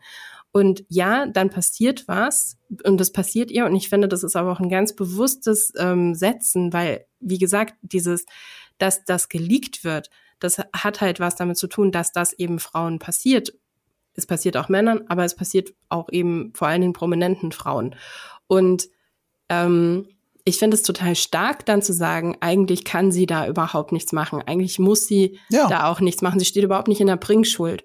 Und das Interessante, was danach dann ja eigentlich passiert ist, dass es aber eben immer noch relevant ist. Und da wird ja dann irgendwie auch noch mal was ähm, über die Gesellschaft ge erzählt, weil nämlich Jack zieht sich dann von ihr zurück, weil sie nämlich damit nicht umgehen kann. Sie kann mhm. nämlich nicht das aushalten, dass Kili sich nicht hinstellt und mhm. dann irgendwie eine große Entschuldigung ähm, rausballert. Und das ist auch wiederum eine bewusste Entscheidung von Kili. Also sie tut sehr viel. Also sie trifft sehr viele Entscheidungen. Sie trifft bewusst die Entscheidung zu sagen, nein, ich bringe jetzt kein Statement raus. Und das ist ja, das ist ja riesig ja, weil das, das wäre der, das der einzige, das wäre der einfachste Weg gewesen, einfach zu sagen, ja, ich möchte mich dafür entschuldigen ähm, und so bin ich eigentlich gar nicht. Aber das ist ja eigentlich Bullshit, weil warum sollte sie? Warum sollte sie? Das geht uns doch alles überhaupt gar nicht an, an nichts an, was sie irgendwie in ihrer in ihrem privaten Leben macht oder nicht macht. Mhm. Und ähm, dass Rebecca jetzt in sie investiert, ja, das ist natürlich, es ist, es ist einfach, weil es ist natürlich toll, wenn du mit einer Millionärin befreundet bist, die dann halt so easy irgendwie sagen kann, ja, kein mhm. Problem, ich investiere jetzt in dich. Das gehört halt leider irgendwie so ein bisschen zu dem Märchen dann, dem Märchenaspekt von der Serie dann dazu, dass da halt einfach jemand ist, der dann sofort einspringt für sie. Mhm. Aber ich glaube, dass es eine ganz wichtige Erfahrung für sie war, diesen Weg gegangen zu sein, diesen Weg auch irgendwie mit einem offiziellen äh, Corporate Investor gegangen zu sein, um dann eben auch wieder die Entscheidung zu treffen. Und das ist auch wieder eine Entscheidung, die sie trifft mit Rebecca zusammenzuarbeiten und tatsächlich das Geld von ihrer Freundin anzunehmen. Ist auch keine leichte Entscheidung, das zu machen, weil du vermischt da zwei Sachen und darüber ist sie sich auch total bewusst. Aber diese Entscheidung hat sie innerhalb von Sekunden in der Szene getroffen. Aber das war siehst, für sie eine leichte Entscheidung. In dem Moment war das für sie eine super leichte Entscheidung. Und das, das tut mir weh, wenn ihr, wenn sie ähm, eigentlich so eine große Fallhöhe gerade hat. Und damit mhm. beschäftigt sich ja die Folge, dass sie eine große Fallhöhe hat. Und sie dann so leicht aus dieser Fallhöhe wieder rausgezogen wird und das dann auch gar keine Rolle mehr spielt für den Rest der Staffel. Mhm. Und, ähm, und das ist ihr gegenüber als Charakter, finde ich, äh, nicht fair. Ich also weiß, also das, das ist, ist, wirklich ganz schlimm für mich. Ich meine, diese Entscheidung, äh, darauf reagiert, da gebe ich dir ja recht, das macht ja die Folge so stark. Andererseits würde ich aber auch behaupten, die Kili in der ersten Staffel, in der ersten Staffel, in der ersten Folge, wie ich sie kennengelernt habe, wäre schon so damit umgegangen. Weil sie eben auch tatsächlich kein Problem damit hat. Ich weiß, es ist was anderes, ne? Das ist ja auch das Thema der Folge. Es ist was anderes, ob du dich vor der Kamera bewusst ausziehst oder ob dir das genommen wird. Das ist ja das Thema. Deswegen ist die Folge so stark. Nur für sie als Character Progression von der ersten Folge bis zur letzten Folge der dritten Staffel ist es ein auf der Stelle treten ein bisschen gewesen. Nicht dieser Arc als Ganzes, äh, nicht dieser, dieser Moment, dieses, dass dir das genommen wird, sondern generell diese Beziehung mit Jackie und wie sie das finanziell zwar an den Ruin treibt, aber es in derselben Folge ohne Probleme gelöst wird. Hm. Also, also ich, ja, ich, ich finde das leider echt anders. schade, was ihre Figur angeht. Und, und, und, und eigentlich, also die ersten zwei Staffeln haben sich auch damit beschäftigt, wie sie mit Roy klarkommen. Da gibt es ja so viele starke Momente, wo du auch als Zuschauer unentschlossen bist. Sollten die zwei jetzt zusammen sein oder sollten sie jetzt nicht zusammen sein? Aber weißt du, was die Entwicklung ist von, von Keely? Keely wird am Anfang eingeführt als die Freundin von Jamie. Sie wird die ganze Zeit mhm. immer definiert über ihre, ja. ihre, ihre Beziehung zu den männlichen mhm. Charakteren in der Serie. Mhm. Und die Entwicklung, die sie durchmacht, ist, dass sie am Ende sich komplett davon emanzipiert, weil sie auch am Ende dann von genau diesen zwei Männern ja vor die Wahl gestellt wird mhm. und gesagt wird irgendwie, ja, du musst dich eigentlich entscheiden. Mhm. Und die, die Szene finde ich persönlich auch schon wieder total stark, weil sie ist nämlich auch für manche Leute wahrscheinlich nicht konkret genug, aber wenn sie eigentlich sagt, ach so, das ist meine Entscheidung, da kommt ja total, da ist ja eine riesige Wucht dahinter, weil, ne, natürlich ist es ihre Entscheidung. Und jetzt kommen diese zwei Männer zu ihr und sagen, ja, du musst dich entscheiden oder du hast die Wahl zwischen uns zwei Prachtexemplaren. Und sie sagt, ach so, das ist meine Entscheidung, weil natürlich, ja, es ist ihre Entscheidung. Und ihre Entscheidung ist natürlich in dem Moment dann nicht zu sagen, irgendwie, ja, ich nehme jetzt dich irgendwie Roy oder ich nehme jetzt dich Jamie, sondern ihre Entscheidung ist für sich selbst und zu sagen, nee, weißt du was, ich brauche keinen von euch beiden. Das ist alles logisch und richtig, aber für mich ist da keine Wucht dahinter, weil ich Kili bis dahin schon so so interpretiert habe, dass sie natürlich nicht jetzt, jetzt für einen von beiden entscheiden. Du gehst ja nicht in die Szene rein und denkst so, oh mein Gott, für wen wird sie sich entscheiden? Sondern denkst du, ihr zwei Vollidioten, ihr habt's wirklich nicht kapiert. Ihr habt's wirklich bis hierhin immer noch nicht kapiert. Und natürlich werden sie vor die Tür gesetzt und du hast nicht einen Hauch der Überraschung. Ja, das stimmt aber weil du, weil, weil du bei der Entwicklung dabei warst und weil du schon ja. weiterentwickelt äh, dich hast als jetzt die zwei in dem Moment. Aber sie ist nicht am Anfang von der ersten Staffel mit, diese, mit dieser Wucht reingekommen. das ist doch der Punkt. Guck mal, wie, wie regressiv die dritte Staffel ist dann im Verhältnis. Jamie hatte sich so, so stark weiterentwickelt und jetzt ist er schon wieder der Typ, äh, äh der, der damit angibt, dass ein Sexvideo für ihn gedacht war. Ja, und, und, und Roy ist schon wieder an dem Punkt auf einmal, in, in, in, in dem er glaubt, er, er muss seine Übermaskulinität raushängen lassen und äh, Kili rumzukriegen und damit auch noch anzugeben, dass er Sex mit ihr hatte. Aber so, weißt du, das ist ja aber, so regressiv den Figuren gegenüber. Und ja, aber, aber, es ist doch auch normal. Und das fand ich eigentlich, ehrlich gesagt, es, mochte ich das daran, weil ich okay. meine, wenn wir immer von Dramaturgie, wenn wir von Dramaturgie sprechen und diese Heldenreisen abbilden, mhm. und es geht immer nur in eine Richtung. Und es gibt nie, es gibt in, in den großen Heldenreisen gibt es dann hm. nie diesen Moment, wo jemand nochmal wieder in sein altes hm. Ich zurückfällt. Und genau das passiert den beiden, weil so einfach ist es halt einfach nicht. So einfach da, kannst du dich nicht da, ändern. Da bin ich absolut bei dir. Du brauchst diese Fallhöhe und es ist absolut verständlich, dass sie als menschliche Figuren wieder in alte Pro Muster und Probleme reinfallen. Das ist richtig. Ich finde es nur schade, wenn die eigentliche dritte Staffel, die so lang ist und so viele lange Folgen hat, jede Folge hat ja Game of Thrones Länge, über eine Stunde fast alle Und wenn du mal drauf achtest, guck jetzt nur den Arc von Roy Kent an. Er hat hier keine Heldenreise in dieser dritten Staffel. Er, er, er, er bleibt da stehen. Das Einzige, was passiert ist, ist, dass er mit Jamie ein bisschen besser befreundet ist, was aber schon in der ersten Staffel ja auch schon passiert ist und in der zweiten Staffel noch stärker passiert ist. Und, und, und der dritte, die, die dritte baut das halt noch ein bisschen damit auf, dass sie noch ein bisschen mehr Bromance haben. Aber die eigentliche Figur Roy Kent hat sich nicht weiterentwickelt und er redet sogar davon, was für Probleme er hat, ähm, dass er an sich arbeiten muss. Aber du sitzt selber da in diesem Moment sitze ich da, schau mir, hör mir den Dialog an und sein Gejammer und denk gleichzeitig, Moment mal, was ist denn überhaupt sein Problem? Was macht er denn jetzt falsch? Also, also ich finde es gut, wenn jemand erkennt, dass er Probleme hat und was er, was er falsch macht, dass er was ändern muss und besser werden muss. Nur ich als Zuschauer habe hab eigentlich gar nicht verstanden, was, was, was er gerade falsch macht. Naja, das, was er falsch macht, ist, dass er immer wieder in alte Verhaltensmuster zurückfällt und ähm, der. Aber was für ein Verhaltensmuster denn? Was denn? In Amsterdam zum Beispiel, was für ein altes Verhaltensmuster? In Amsterdam kann er erstmal, boah, in Amsterdam, glaube ich, geht's gar nicht um, da geht's tatsächlich nicht weniger um seine ähm, Charakterentwicklung, sondern da geht's eher um die Beziehung zu Jamie. Ja. Und dieses Aufmachen und vielleicht auch so ein bisschen loszulassen. Ja. Weil Roy Kent ist halt einfach ein sehr verkrampfter mhm. Charakter, mhm. ne? Er ist halt die ganze Zeit, mhm. so. Ja, ja. Und in der Amsterdam-Folge geht es für ihn vor allen Dingen darum, Leichtigkeit zu für sich Aber irgendwie Das ist ja immer bei ihm so, ne? Das ist immer bei ihm so und der dritte halt so ein bisschen auf der Stelle. So, du hast ja recht, wenn, wenn er bei Kili ganz am Ende im Staffelfinale in dieses alte Muster hineinfällt, das ist eine Fallhöhe, die ich verstehe. Aber ich müsste jetzt mit der Lupe suchen, bei zwölf Folgen A über eine Stunde, was er sonst gemacht hat. So, also er hat sich von Kili getrennt. Okay, großer Schritt. Cool. Aber warum überhaupt? Ich verstehe es bis dahin. Ich habe jetzt eine ganze dritte Staffel gesehen und verstehe immer noch nicht ganz, wie es so weit kommen konnte. Sein, sein emotionalster Moment ist für mich, dass er mit der Kindergärtnerin spricht, äh, mit der Lehrerin spricht, nicht Kindergärtnerin, mhm. mit der Lehrerin spricht und da nochmal diesen Moment der Erkenntnis gewinnt. Das finde mhm. ich super stark. Und dann hat er aber einen Dialog danach mit Kili und ich sitze wieder da und denk so, nee, ich bin eigentlich nicht sicher, was, was, dein, was dein Problem ist. Was, was musst du jetzt ändern? Was hast du falsch gemacht? Ich würde es ja gern sehen. Weißt du, es ist eine Behauptung, die in den Raum gestellt wird. Und ich würde behaupten, in den ersten zwei Staffeln war das immer genau klar bei ihm. Das war alles immer klar. Und es war wirklich ja. ein ständiges Thema. Und äh, du siehst das Licht, auf das er zugeht. Besonders in der zweiten Staffel. Das sich ja wirklich, wirklich stark damit auseinandergesetzt hat. Und in der dritten ist es eine Behauptung. Es ist eine Behauptung, dass er sich jetzt von Kili trennt, weil Gründe. Und äh, dann passiert lange nichts mit ihm, außer dass er mit Jamie bondet.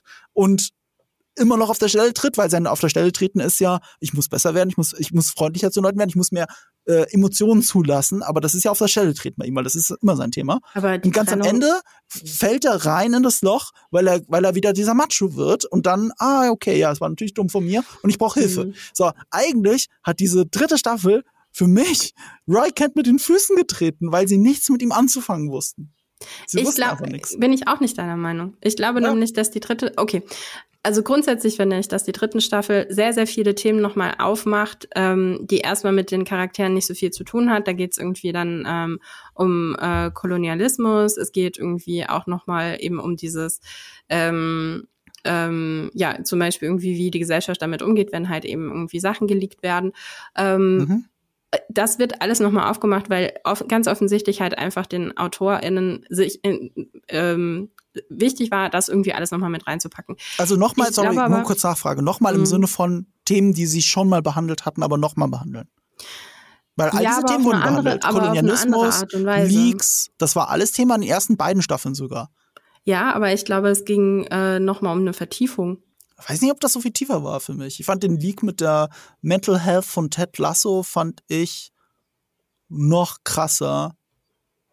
Naja, naja, aus Kilis Sicht natürlich nicht, das ist Blödsinn. Aber, ähm, nee, okay, sorry. Also ich wollte damit mhm. nur sagen, die Themen wurden schon behandelt. Man, das heißt nicht, dass sie tot sind oder weg sind, aber es war nichts Neues für mich. Mhm. Ich glaube, die Serie hat sich in der dritten Staffel nochmal auf einzelne Story-Arcs konzentriert und es ging vor allen Dingen um Rebecca, ähm, würde ich jetzt mal behaupten, in der dritten Staffel, um ihre Entwicklung und da nochmal irgendwie einen Abschluss zu machen, weil sie halt einfach auch mhm. mit dem größten Ballast irgendwie am Anfang in die erste Staffel reingegangen ist. Ja, stimmt, es ging irgendwo, es geht, geht schon auch immer noch mal um Ted, ne? Also es geht ja auch irgendwie darum, mhm. dass er loslässt in der Folge irgendwie, Absolut. wenn seine Ex-Frau irgendwie nach Paris irgendwie ja, fliegt. Ja, ja. Ähm, also da irgendwie auch loszulassen und auch noch mal irgendwie damit abzuschließen, irgendwie wie weit er sich da mhm. irgendwie auch noch mal auch über die ähm, über die Therapie irgendwie oh. weiterentwickelt hat. Bei Roy, um noch mal auf Roy zurückzukommen, also die Trennung findet ja in der, am Ende von der zweiten Staffel schon statt. Ne? Also das ist ja was, was in der dritten Staffel nur wieder aufgegriffen wird, weil die eigentliche, diese eigentliche Entscheidung. Also der Beginn der Trennung. Die Trennung selber ist halt wirklich erst. Ja, aber die Trennung sehen wir ja auch nicht wirklich. Aber der Beginn der Trennung, ja. Zu sagen, ich gehe jetzt, du hast deine neue Firma hier und ich gehe jetzt mhm. aber irgendwie ähm, in, in dieses Camp. Genau. Ähm, das findet in der zweiten Staffel statt. Und mhm. die Entscheidung, warum sie sich trennen, die klar, die kannst du nicht richtig nachvollziehen, weil die ist auch, ich, ich kann es auch nicht nachvollziehen, warum sie sich trennen. Aber ich glaube, für ihn hat das was damit zu tun, dass er halt sagt, okay, er will ihr nicht im Weg stehen und ähm, und er merkt halt irgendwie, er muss erstmal sich selbst irgendwie nicht mehr im Weg stehen. Mhm. Und das ist die Entwicklung, die er in der dritten Staffel macht. Also beispielsweise, wenn er dann so. diese Pressekonferenz nicht macht ja, aber, aber sorry, das ist ja genau mein Punkt. Diese Entscheidung hat er aber dann schon getroffen am Anfang offscreen. Er hat schon eine Entscheidung getroffen, am Ende merkt er, okay, er muss sich aber auch mal zum Psychologen noch dazusetzen, damit er wirklich was lernt. So, aber das ist es. Verstehst du? Aber der also, große Moment ist doch, wenn er am Ende dann die Diamond Dogs, wenn er bereit ist, den Diamond Dogs beizutreten. Das ja. ist doch ein Moment. Oder auch überhaupt die Weiterentwicklung ja, für ihn. Die, ist das eine kleinere Weiterentwicklung, als zu sagen, okay, ja. ich, äh, ich kündige jetzt meinen Job bei Sky. Ja, also mhm. ich weiß, das, das ist erstmal größer und, und, und offensiver und du siehst es besser. Die Entwicklung von ihm ist kleiner. Die, die, die Diamond, aber guck mal, die Diamond Dogs beizutreten, ist das Ergebnis einer Entwicklung. Genau. Ich habe aber nicht die Entwicklung gesehen. Warum hast du Problem. die nicht gesehen? Ich habe sie Entwicklung? gesehen. Ich habe sie gesehen. Wo? Beispielsweise, beispielsweise, wenn er am Anfang sagt, also also beziehungsweise, nee, er sagt es ja gar nicht, sondern Rebecca gibt ihm den Auftrag, mach bitte diese Pressekonferenz. Ja. Und er macht es einfach nicht. Ja. So. Und sie geht zu ihm und sagt, was zum Teufel? Was ist eigentlich dein Ziel? Wo Aha. willst du eigentlich hin mit deinem Leben? Ja. Und das ist wieder so ein Erkenntnismoment für ihn, wo er so wieder irgendwie ver äh, verstanden hat, okay, ich habe mich jetzt zwar von Kili getrennt, weil ich will mir selbst nicht mehr im Weg stehen mhm. und ich will ihr damit nicht im Weg stehen, aber eigentlich habe ich überhaupt nichts gemacht. Eigentlich entwickle ich mich gerade überhaupt gar nicht weiter. Also ich muss jetzt mal was tun. Und dann mhm. auch diese, diese Freundschaft mit Roy, wo er dann ein bisschen weicher wird, wo er loslassen kann, mhm. wo er ein bisschen was von der Leichtigkeit von, von, ähm, von Jamie auch irgendwie mal übernimmt. Das sind diese ganzen kleinen Bausteine, die dann überhaupt erst dazu führen, dass er die Verantwortung Verantwortung annehmen kann, auch ein Coach zu sein. Mhm. Weil diese Verantwortung, die hat er verwehrt, die hat er in der zweiten Staffel verwehrt, die hat er in der ersten Staffel, ähm, ging es natürlich noch überhaupt nicht irgendwie im Großen darum, aber trotzdem, er hat, hat sich immer selbst im Weg gestanden, weil er eigentlich immer halt, ich bin Roy Kent mhm. und ich bin halt irgendwie cool und macho und äh, keiner kann mir was, so. Mhm. Und das jetzt runterzubrechen und auch mal vulnerabel zu sein, mhm das ist die Entwicklung, die er in der dritten Staffel macht. Ja, ja, ja, das gebe ich dir. Äh, ich bleib aber dabei, dass mir das zu wenig war, wie es erzählt wurde. Ja, Vor allem gemessen an der Laufzeit. weil, weil die zweite Staffel hat ja genau diesen Weg, du hast ja selber gesagt, mhm. schon aufgezeigt, aber viel besser erzählt. Also diese Schlüsselfolgen, die sich damit auseinandersetzen, dass er überhaupt den Schritt geht zum TV Kommentator und dann den Schritt geht zum Co-Trainer. Das sind so starke Folgen und das ist so ein stark gezeichneter Weg. Und der ist jetzt so krass verwässert, weil du hast natürlich recht mit dem Punkt, den du alle gerade gesagt hast, aber die sind durchgewässert in der kompletten dritten Staffel, spielen lange Zeit keine Rolle. Am Ende fällt dann ein Muster zurück und dann sieht er, naja, gut, ich muss halt aus dem Muster raus und sitzt dann bei der Psychologin. So, und, und weißt du, das meine ich, das ist dieses verwässerte Erzählung auf einmal. Die gehen alle ihren logischen mhm. Weg. Ich glaube, deswegen mag ich ja trotzdem die dritte Staffel, deswegen mhm. mag ich das Ende von Ted Lasso, weil alles davon ist vorgezeichnet. Weißt Alles was? davon. Ich die Redemption für Nate, all das ist ja. äh, vorgezeichnet. Guck mal, ich gebe dir ein Beispiel für, die, für das verbesserte Storytelling dieser Serie, okay? Also dieser dritten Staffel, wohlgemerkt, nicht dieser Serie. Nate. Nimm nur mal Nate, okay? Aufgebaut ist der perfekte Antagonist. Also wirklich, geniale Idee, geniale Origin-Story, macht alles total Sinn. Und natürlich, weil wir ein Ted Lasso sind, wird es eine Redemption für ihn geben, weil kein Mensch ist einfach nur böse. So. Jetzt hast Rupert. du diesen Weg. Außer, ja, aber das fand ich schon wieder schade. Das fand ich schon wieder regressiv, dass am Ende, als der komplett Böse einfach nur noch hingestellt wird, äh, weil ähm, der, der war die Serie einen Schritt weiter, fand ich, in dem Moment, wo er alleine mit Rebecca war nach dieser Investorendings. Ist auch egal, ist ja. auch, ist auch wurscht, da will ich jetzt gar nicht. Worauf ich bei Nate hinaus will, ähm, es war auch so gut erzählt, es war die erste gute Folge in der dritten Staffel, fand ich, als sie gegen West Ham spielen und die Spieler wegen ihrer Aggression zu viel rote Karten kassieren und aus dem Spiel raus sind, okay? Mhm. Mhm. Ähm, das war ja schon interessant zu zeigen, dass da jetzt ein Bruch ist zwischen Nate und dieser Mannschaft. Verständlicherweise. Und dieser Bruch spielt überhaupt keine Rolle mehr. Es wird in einer Eröffnungssequenz, in der Opening-Sequence einer Folge stehen quasi die Spieler zusammen mit dem, äh, mit dem Zeugwart vor dessen Tür und wollen ihn zurückhaben. Einfach so. Und dazwischen gab es keinen Progress. Es gab dazwischen nichts, was erzählt hätte, warum das ist. Klar, wir haben Nate besser verstanden und wir haben gesehen, wie Nate sich von Rupert löst. Das ist alles schön erzählt. Aber ich habe zu keiner Millisekunde verstanden, warum diese Mannschaft, die ihn gerade noch am liebsten den Kopf abgerissen hätte, ihn jetzt bittet zurückzukommen. Das, das ist halt total merkwürdig. Es funktioniert nur, weil wir diese Menschen kennen, weil wir Ted Lasso kennen und selber diesen Gap irgendwie füllen können, weil es ist logisch, dass wir da irgendwann ankommen. Und was die Serie natürlich so toll macht, ist, dass sie diese Verbindung nur noch symbolisieren durch Coach Beard und seinen Monolog. Mhm. Der natürlich, wenn du da nicht mit Holz hast, du halt kein Herz. So das, weil es ist einfach, du hast so geile Charaktere aufgebaut, du kannst das machen. Du kannst folgenlang, eine ganze Staffel lang, nichts in dieser Beziehung zwischen Mannschaft und Nate erzählen und am Ende wird es dadurch aufgefangen, dass es einen geilen Charaktermoment gibt, in dem Coach Beard über sein Leben erzählt. Und das reicht, es stimmt, es funktioniert. Aber das, was wir in den ersten zwei Staffeln gesehen hätten, hätte uns erzählt, wie auch die restliche Mannschaft zu diesem Punkt kommt. Ja. Und das ist aber hier nicht passiert. Und das meine ich mit verwässertem Storytelling bei der dritten Staffel. Du merkst, mm. und jetzt kommt nämlich mein Punkt. Wir können mal kurz, warum ist das so? Also unabhängig davon, ob wir jetzt hier einer Meinung sind, da einer Meinung sind, ist ja wurscht.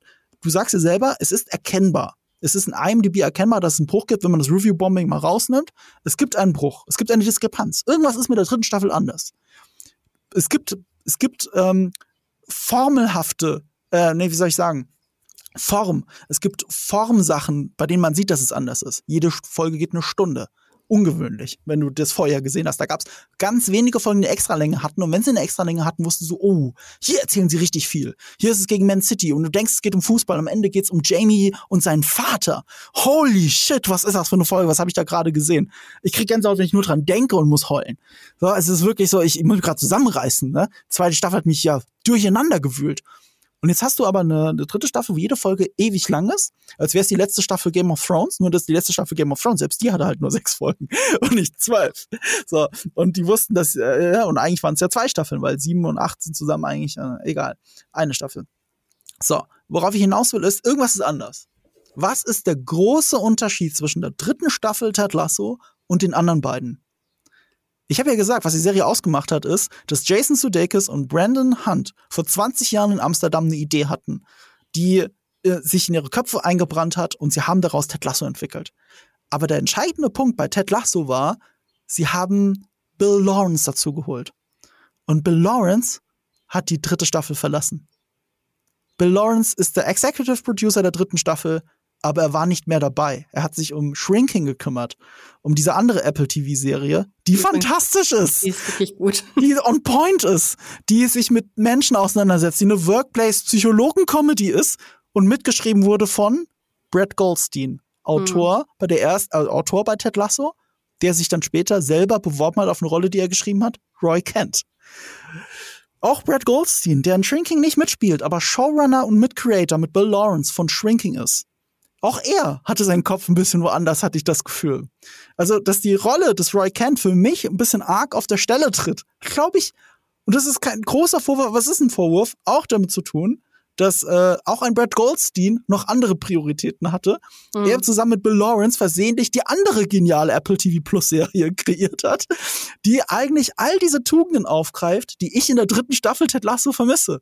Und, und, und, und, und das ist wirklich ein entscheidender Step. Ich meine, Bill Lawrence ist gegangen mit den Worten, ähm, ihr könnt das jetzt ohne mich. Ich habe euch jetzt geholfen, die Formel Ted Lasso zu kreieren und äh, ich habe euch jetzt auf den Weg geschickt, ihr könnt jetzt ohne mich weiterlaufen, ne? Wie es ja eigentlich ein guter Vater auch machen sollte. Aber man merkt so ein bisschen, dass er halt nicht mehr dabei ist. Also ich merke das auch total. Und aber ich habe noch was anderes rausgefiltert, ähm, was ja? ich anders finde in der dritten Staffel. Okay. Und zwar, dass sie ganz oft bestimmte Sachen nicht mehr auserzählen wollen. Also bestimmte ja. Key-Momente fehlen. Und das hat aber viel auch, glaube ich, damit zu tun, dass sie ähm, auf eine gewisse Art und Weise davon ausgehen, ja, das versteht ihr jetzt schon. Ja. Beziehungsweise, ich glaube auch nicht, dass es eine Laziness ist. Ich glaube nicht, dass sie faul sind und das nicht ausschreiben wollen oder dass sie das nicht könnten, wenn sie es nicht mhm. wollen. Also ich glaube, es ist eine bewusste Entscheidung von ihnen gewesen, ja, dass das sie, dass sie nicht mehr, ähm, dass sie bestimmte Sachen nicht mehr ausformulieren möchten weil sie von uns erwarten als Zuschauer, mhm. dass wir das mitgehen, dass wir mhm. das schon selbst verstehen mhm. und eigentlich Schiller-esk von uns ein bisschen mhm. erwarten, dass wir uns auch entwickelt haben. Du hast absolut recht. Das ist ja das, was ich mit Nate gesagt habe. Genau das ist das, was alles, was du gerade sagst. Ja. Du gehst davon aus, du kannst es auch akzeptieren, weil wir wissen, die Mannschaft wird da enden. Ja. Und der Unterschied zur zweiten Staffel ist halt, du weißt auch, schon bei der ersten Staffel, Roy Kent wird diesem Club erhalten bleiben. Du weißt ganz genau, Roy Kent wird mal Co-Trainer und du weißt, Roy Kent wird irgendwann mal der Trainer dieser Mannschaft. Du weißt das alles. Mhm. Das weißt du schon von der ersten Staffel an. Weißt du das einfach. Und trotzdem erzählen sie es in der zweiten, aber so genial. Ne, mit diesem Moment, wo er in das Stadion reinläuft. Die erzählen das so genial. Und, und diese Genialität, das dann doch zu erzählen, obwohl du genau weißt, wo das hinaus, worauf das hinausläuft das fehlt in der dritten. Ja, das ist, es hat ein bisschen auch was mit, es hat schon auch ein bisschen was mit Mut zu tun, nochmal zu sagen oder sich hinzustellen und zu sagen, okay, wir wissen eigentlich, dass das jetzt gebraucht wird, ihr alle wusstet, dass es kommt und trotzdem zeigen wir es euch jetzt nochmal. Also ich glaube, es ist schon als, ähm, als Autor, es ist ein Stück weit Mut, ähm, das nochmal konkret zu machen. Mhm. Und ich glaube, das fehlt so ein bisschen. Wobei ich auf ja. der anderen Seite auch denke, okay, sie machen schon einen ziemlich guten Job, dass sie beispielsweise jetzt nochmal anderen Charakteren ähm, so ein bisschen mehr, ähm, ja, also Spotlight geben, irgendwie, wie jetzt zum Beispiel irgendwie Colin und, und mhm. ähm, seine ganze äh, Coming-out-Geschichte und dann irgendwie auch in Kombination mit McAdoo. Das, ich finde das schon auch stark, das ist für mich auch eine total starke, eine starke ähm, Folge irgendwie auch Trend ähm, Trent Grimm und in Amsterdam irgendwie mhm. auch wieder eine, ein absolut ikonischer Satz, wo sie es aber auch wieder interessanterweise nicht aussprechen, ist, wenn äh, Colin und in der Schwulenbar ist in Amsterdam mhm. und Trent ihn dort ähm, dort trifft. Also nicht aus Zufall, sondern weil er ihm gefolgt mhm. ist. Und äh, Colin dann irgendwie rausgeht und Trent ihm hinterherläuft und dann sagt, ähm, ich weiß es schon seit Monaten. Es mhm. muss einen Grund geben, warum ich das bisher nicht angesprochen oder warum ich nichts mhm. gesagt habe. Mhm. Es wird da stehen gelassen. Und mhm. das ist genau die, das ist genau die mentale Haltung zu dieser ganzen dritten Staffel. Mhm. Es muss einen Grund geben, warum ich nichts gesagt habe. Und auf eine gewisse Art und Weise fordern sie uns damit. Ich bin aber auch noch nicht an dem Punkt, wo ich hundertprozentig für mich irgendwie vereinbart habe, ob ich das jetzt gut finde, dass sie das von mir fordern, mhm. dass ich immer die Lücken fülle oder ob ich schlecht finde. Und da bin ich halt nicht so, da bin ich halt nicht so radikal wie jetzt mhm. halt einfach viele Voter dann eben auch auf Rotten Tomatoes oder auch eben auf IMDb, wo ich dann irgendwie sage, nein, ich finde das per se einfach scheiße. Mhm. Ich glaube, dass es einfach mehr von uns mhm. fordert und dass wir manchmal keinen Bock darauf haben, weil wir auch irgendwie lazy Bastards sind und dann halt mhm. halt einfach abends nur noch auf dem Sofa sitzen wollen und dann halt einfach diese, dieses gute Feeling von Ted. Lasso mhm. halt einfach so mit einem Silbertablett serviert bekommen mhm. haben wollen. Und ja, die dritte Staffel, die will das aber nicht. Die will uns das nicht mit dem Silbertablett mhm. ähm, servieren, sondern die möchte gerne, dass wir halt einfach die Lücken füllen, dass wir unsere Arbeit auch mhm. machen auf dem Sofa. Und das kann man halt scheiße finden. Das kann ich total nachvollziehen. Ja, das ist halt, weißt du, gerade das, das, das Schwulenthema im Fußball ist halt so ein starkes, ja. schwieriges Thema. Das ist so ein Minenfeld. Und da finde ich es von der Serie schon fast feige, wie sie damit umgehen. Mhm. Weil klar, wir sind nach drei Staffeln bei Ted Lasso an dem Punkt, du kannst dir nicht vorstellen, dass diese Mannschaft auseinanderfällt. Natürlich stehen die zueinander. Das ist doch gar keine Frage. Und dann wird es aber dadurch interessant, dass äh, McAdoo heißt er, glaube ich, ne? Hast mhm. du gesagt? Ja. McAdoo, Isaac, oder? Mit Vornamen. Isaac, ja. Ja, Isaac habe ich mir nicht gemerkt. McAdoo kann damit nicht umgehen. Und das fand ich natürlich super spannend, weil das wird im Fußball passieren. Ja. Das würde in einem Fußballclub passieren, wenn, wenn sich jemand outet. Das ist, es gibt mindestens einen, der hart dagegen ist. Und das ist schwierig. Und wie überwindest du diese Probleme? Und dann stellt sich aber heraus, er ist nur sauer, weil er es ihm nicht erzählt hat. Das ist der Punkt. Ich sage nicht, dass es kein schlimmes, es ist natürlich ein Grund, sauer zu sein.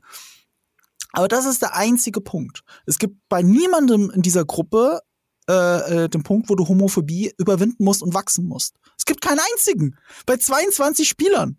Es gibt keinen. Und das finde ich so lazy. Das ist lazy. Findest weil, du? Äh, ja, natürlich. Weil, weil in Wirklichkeit wäre es ja nicht so. Aber in Wirklichkeit, das ist so ein ja. übermaskuliner Sport. In Wirklichkeit gäbe es Probleme, egal wie harmonisch die Mannschaft ist. Und es wäre so spannend gewesen zu sehen, wie sie, wie sie, wie, wie ein Mensch, der schon sein Leben lang homophob aufgewachsen ist und diese Le Werte gelebt hat, wie er damit umgeht. Ich find's cool von der Serie, dass äh, also cool, weil es so realistisch schon wieder ist, dass er selbst sagt, nö, ich will mich jetzt noch nicht outen der Mannschaft gegenüber und auch nicht in der Öffentlichkeit, weil es geht doch gar keinen was an und äh, und äh, es klingt so ein bisschen problematisch wie das Problem vom Future Me, aber so ist es ja auch so ein bisschen und das ist ehrlich gesagt ein realistischer Weg, wo es, also wie es ja im echten Fußball schon passiert ist, mhm. dass viele sich natürlich erst nach der Profikarriere geoutet haben. Und äh, es sollte natürlich nicht so sein. Und es ist so cool, dass die Serie dieses Thema aufgreift aber sich lazy drum herum schreibt, indem alle aufstehen und sofort sagen, ja klar stehen wir zu dir. Wenn da jetzt einer dabei gewesen wäre, der gesagt hat, ey, sorry, ich kann damit nicht umgehen. Und das hatten sie ja. Sie hatten mit McAdoo eine Figur, die damit nicht umgehen konnte, aber aus anderen Gründen und deswegen war das leicht zu drehen. Und das finde ich fast ein bisschen feige. Und dann kommt aber dazu, und das ist jetzt der Punkt, er outet sich ja am Ende der Serie. Er outet sich. Er küsst seinen Freund im Stadion. Und das ist eigentlich ein schöner, starker Moment. Mhm. Und das ist gleichzeitig einer dieser vielen Momente in der Serie, das ist mein allergrößtes Problem, glaube ich, mit allem in der dritten Staffel, wer auch immer für die VFX und für das Keying der Figuren verantwortlich war, gehört gefeuert. Aber also sorry, da habe ich schon keine bei der ersten Staffel finde ich ein Problem. Es war bei der ersten, zweiten Staffel war es auch schon sichtbar, aber bei der dritten hatten sie viel mehr Vertrauen darin. Sie haben viel längere Shots, wo jemand im Stadion steht, das ganze Stadion richtig schön siehst, nicht nur mhm. die Tribüne, sondern du siehst du siehst alles im Stadion und du siehst, dass es nicht echt ist. Und, und das ist wirklich, das, das kannst du, weißt du, der große Vorteil von Apple TV Plus ist, finde ich, dass sie den geilsten 4K-Codec haben von allen Streaming-Services. Wenn du da eine 4K-Serie guckst, sieht es aus, als hättest du eine UHD eingelegt. Ich kann da keinen Unterschied erkennen. Ne, wahrscheinlich haben sie die größten Bandbreite dafür, brauchten sie auch, aber ist mir egal. Das ist der geilste 4K-Codec von allen Streaming-Services. Und natürlich siehst du gerade bei denen jeden Bluescreen und jeden Greenscreen, wenn es nicht gut gemacht ist. Und das ist bei der dritten Staffel wirklich verheerend schlecht gemacht. Ich finde es, ja, also ich finde es aber in den ersten zwei Staffeln auch schon. Also ja, sie machen es kürzer, mhm. das stimmt, aber jede einzelne Stadionszene ja. bei Ted Lasso, das habe ich von Anfang an quasi mhm. sozusagen gelernt, ist definitiv einfach im Studio entstanden. Und deshalb finde ich es jetzt in der dritten Staffel nicht mehr schlimm, weil ich auf eine gewisse Art und Weise das halt einfach als die Realität akzeptiert habe. Da kann man, mhm. ich finde, da kannst du über die Stone, Stonehenge-Szene. Das wollte ich aber gerade sagen.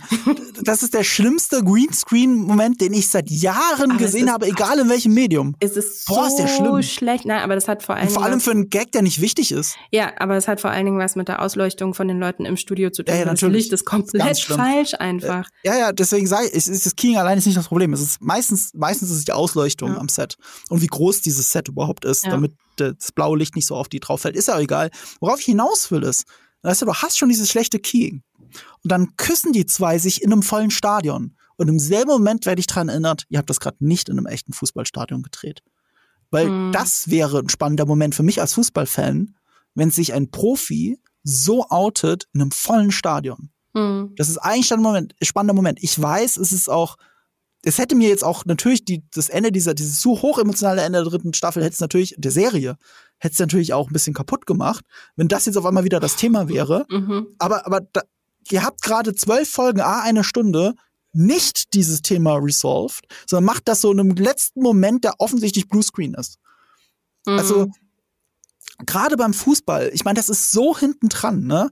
Da, also geh mal auf ein auf ein kleines lokales Fußballspiel und hört dir da die Beschimpfungen der Leute an, die nur gegen den Schiedsrichter sind. Ja, ja, und wie homophob das alles ist. Klar. So, das ist so ein spannendes und wichtiges Thema.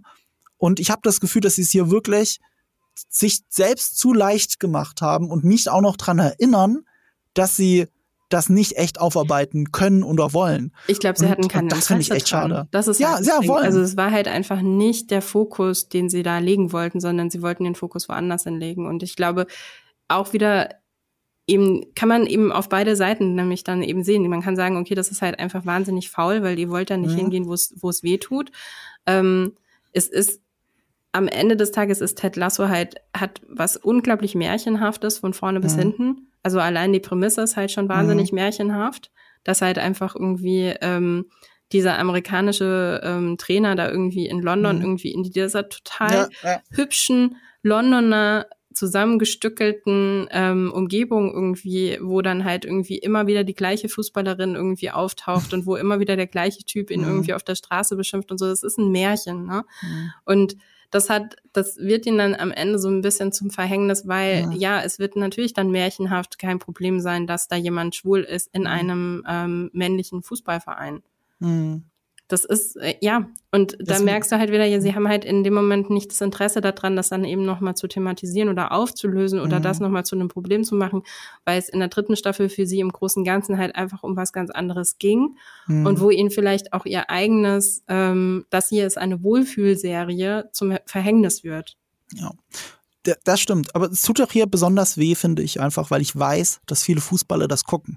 Mm, ja. Was für eine verpasste Chance von der dritten Staffel Ted Lasso, hier etwas für den Fußball und gegen Homophobie zu tun. Also aktiv, indem man wirklich zeigt, zum Beispiel jemand, der homophob eingestellt ist, wie er selbst für sich erkennen kann, ähm, dass er besser, ein besserer Mensch werden muss, was ja das Thema der dritten Staffel der gesamten Serie ist. Werde ein besserer Mensch. Äh, ausgerechnet hier das zu verpassen, ist halt so ein Tritt und hier wortwörtlich in die Eier, dass es mir so weh tut. Und, und, und ich behaupte, und das ist jetzt mein Punkt, hm. das wäre unter Bill Lawrence nicht passiert. Ich der hat, der hat halt solche Bälle, der hat solche Bälle nicht bei Scrubs liegen lassen. Der hat solche Bälle nicht in den ersten zwei Staffeln Ted Lasso liegen lassen. Und hier schon. Und das liegt auch daran, weil bei ihm der Fokus ja immer mehr Workplace war. Zeig nicht so viel vom Spiel. Das ist doch gar nicht wichtig. Es ist oft unwichtig, wie das Spiel überhaupt ausgeht. Es ist nur wichtig, wie die Menschen miteinander umgehen auf diesem Arbeitsplatz, ne, weil sie gezwungenermaßen zusammen im selben Boot sitzen. Und das war immer der Fokus von Bill Lawrence. Und du merkst ganz stark bei der dritten Staffel, es ist viel mehr Fußball, es ist viel mehr auch Cameos, äh, hier Pep Guardiola und so. Ich freue mich ja auch drüber, ne? Aber das ist alles so viel mehr Fußball. Und dann und das ist eine Problematik für Fußballfans. Es war leichter, das, dieses Märchen zu akzeptieren und zu verstehen, wenn es nicht so viel von der realen Welt abbildet. Aber in dem Moment, wo du dich vorstößt in die reale Welt, machst du einen Abgleich in deinem Kopf. Ist das noch realistisch? W würden sie so mit einem Homosexuellen in der Kabine umgehen? Ist das, also gehen sie so miteinander um? Nicht so, es klingt, als würden sie alle jetzt auf ihn draufprügeln. Ne? Aber wie, wie, wie, wie, wie wäre das passiert?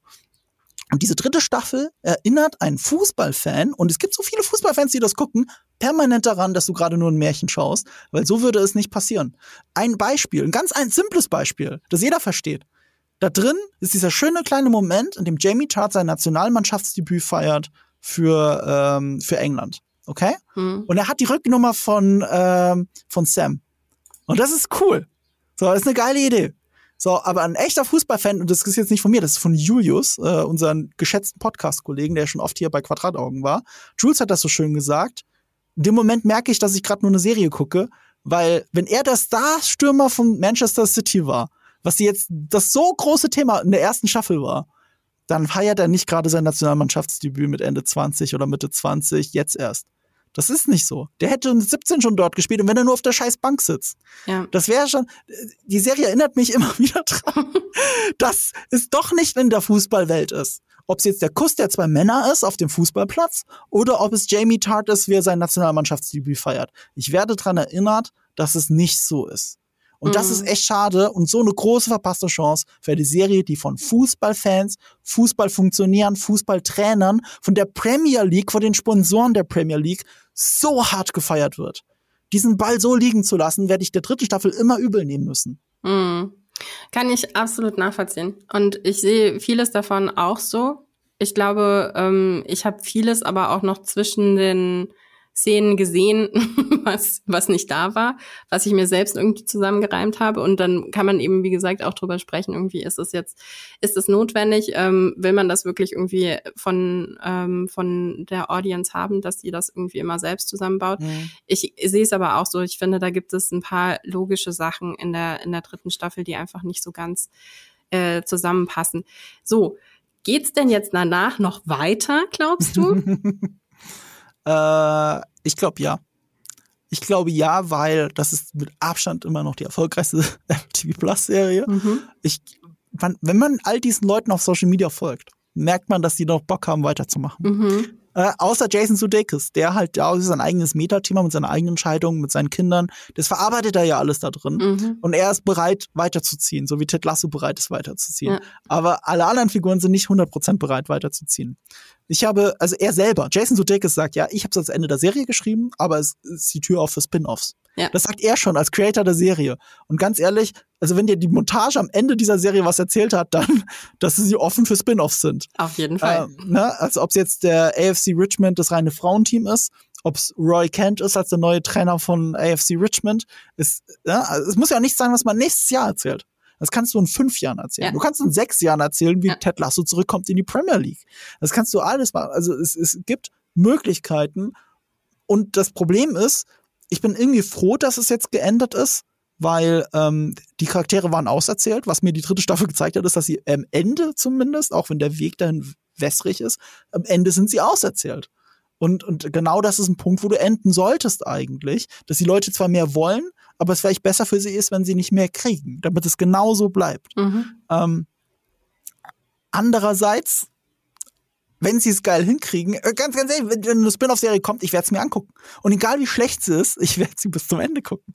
Ich kann nicht, ich bin zu verliebt in diese Charaktere. Wir sind ja an dem Punkt, ne? auch bei, bei Soap-Operas oder bei anderen langläufigen Serien. Irgendwann ist es, egal was die eigentliche Story ist und was die Charaktere für Entwicklungen machen, du willst halt dabei bleiben und du willst ihnen zuschauen, weil du bist zu verliebt in diese Figuren. Ich möchte unheimlich gerne das äh, Rebecca Keeley Spin-off mit dem Frauenteam. Da bin ich, also ich fand diese, diesen Moment so, hm. so, so toll. Dieser, dieser Blick, dieses, was Hannah Waddingham, sowieso einfach mhm. fantastische Frau, fantastische ja, Schauspielerin. Keine Frage.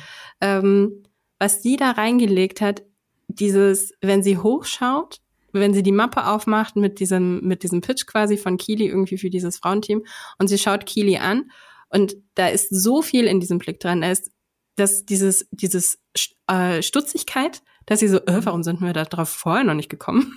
Und dann mhm. dieses, oh mein Gott, es ist unser neuer Purpose im Le Leben. Also es ist, da passiert so viel in dieser Millisekunde nur in ihrem Gesicht, in ihren Augen. Und da sehe ich, ich will mehr von diesem Charakter haben. Ich möchte diesen, ich möchte sie noch nicht verlassen, Rebecca.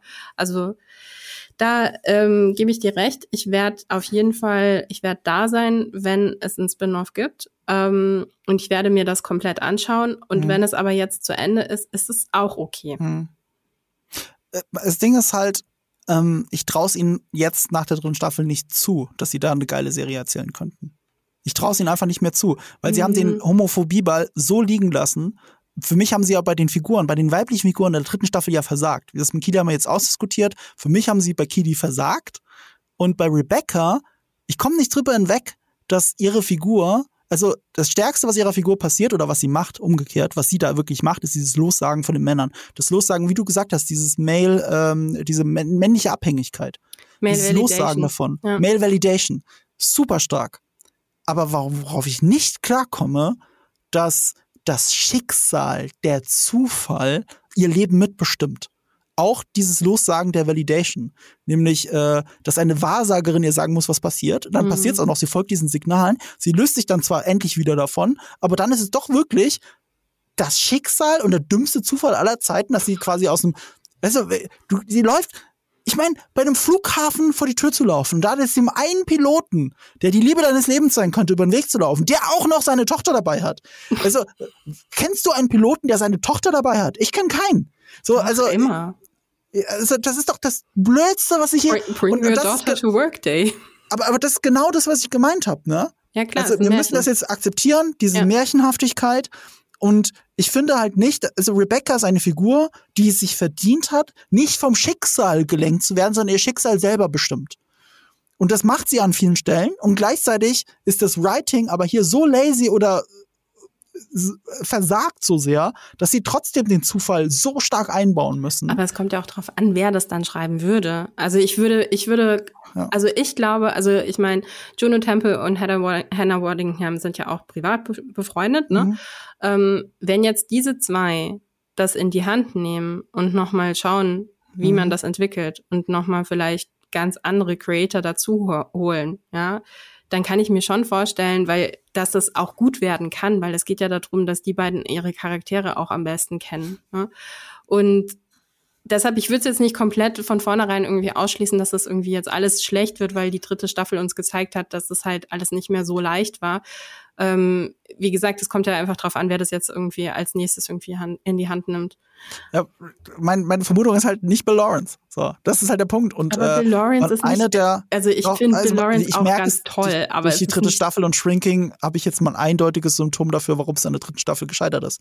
Also, also, also wenn du ein anderes Symptom auf das du zeigen kannst, also wirklich nicht Symptom, sondern ein Fakt in der Produktionsgeschichte, der vielleicht dafür gesorgt hat, dass es so ist, wie es ist. Ähm, wenn du von anderen zeigen kannst, dann gerne her damit. Aber mir fällt dann nur die Personalie Bill Lawrence ein und im weitesten Sinne noch Brad Goldstein.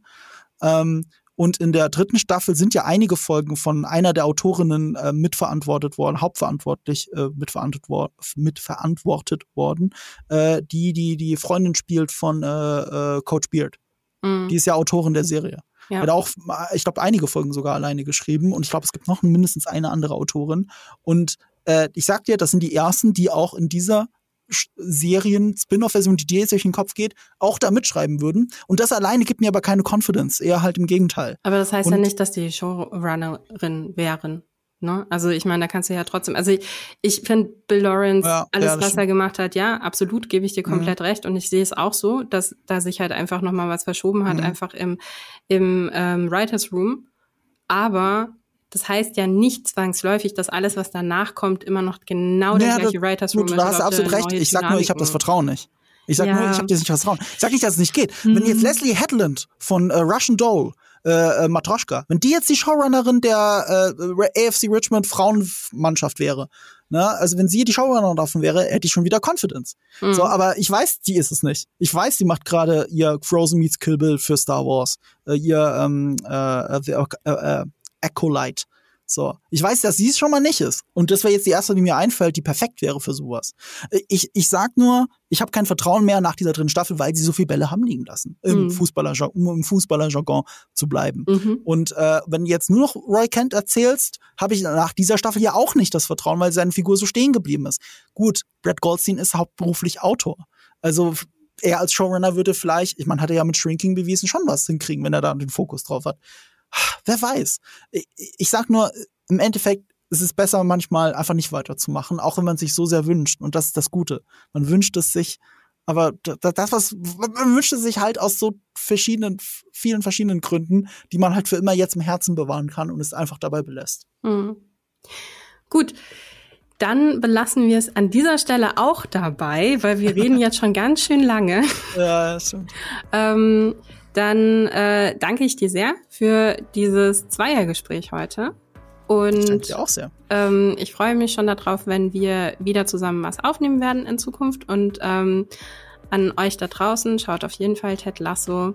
Lisa, wenn du das hörst, dann bitte mach's endlich. Und äh, dann wünsche ich euch noch allen einen ganz fantastischen Tag. Goodbye. Und ich überlege gerade, ob wir irgendwie ein schönes Schlusswort zusammenkriegen. Aber mir fällt gerade keins ein. Oh, warte, ich weiß, was das Schlusswort ist. Was denn? Na, hast du schon? Nein. Nee, dann lass bei Goodbye. Komm, lass. Sag. Jetzt, wo ich Goodbye gesagt habe. Ja, hier, äh, äh, der, der So Long Farewell Song. Den singst du jetzt? Nein, den kann ich nicht. Aber ich kann die Worte. Ich habe die Worte irgendwo mal getwittert. Ich weiß nicht mal die Melodie, ehrlich gesagt. So long, farewell. Da, da, da, da, da, da. so geht Genau das. Und das war jetzt das Ende.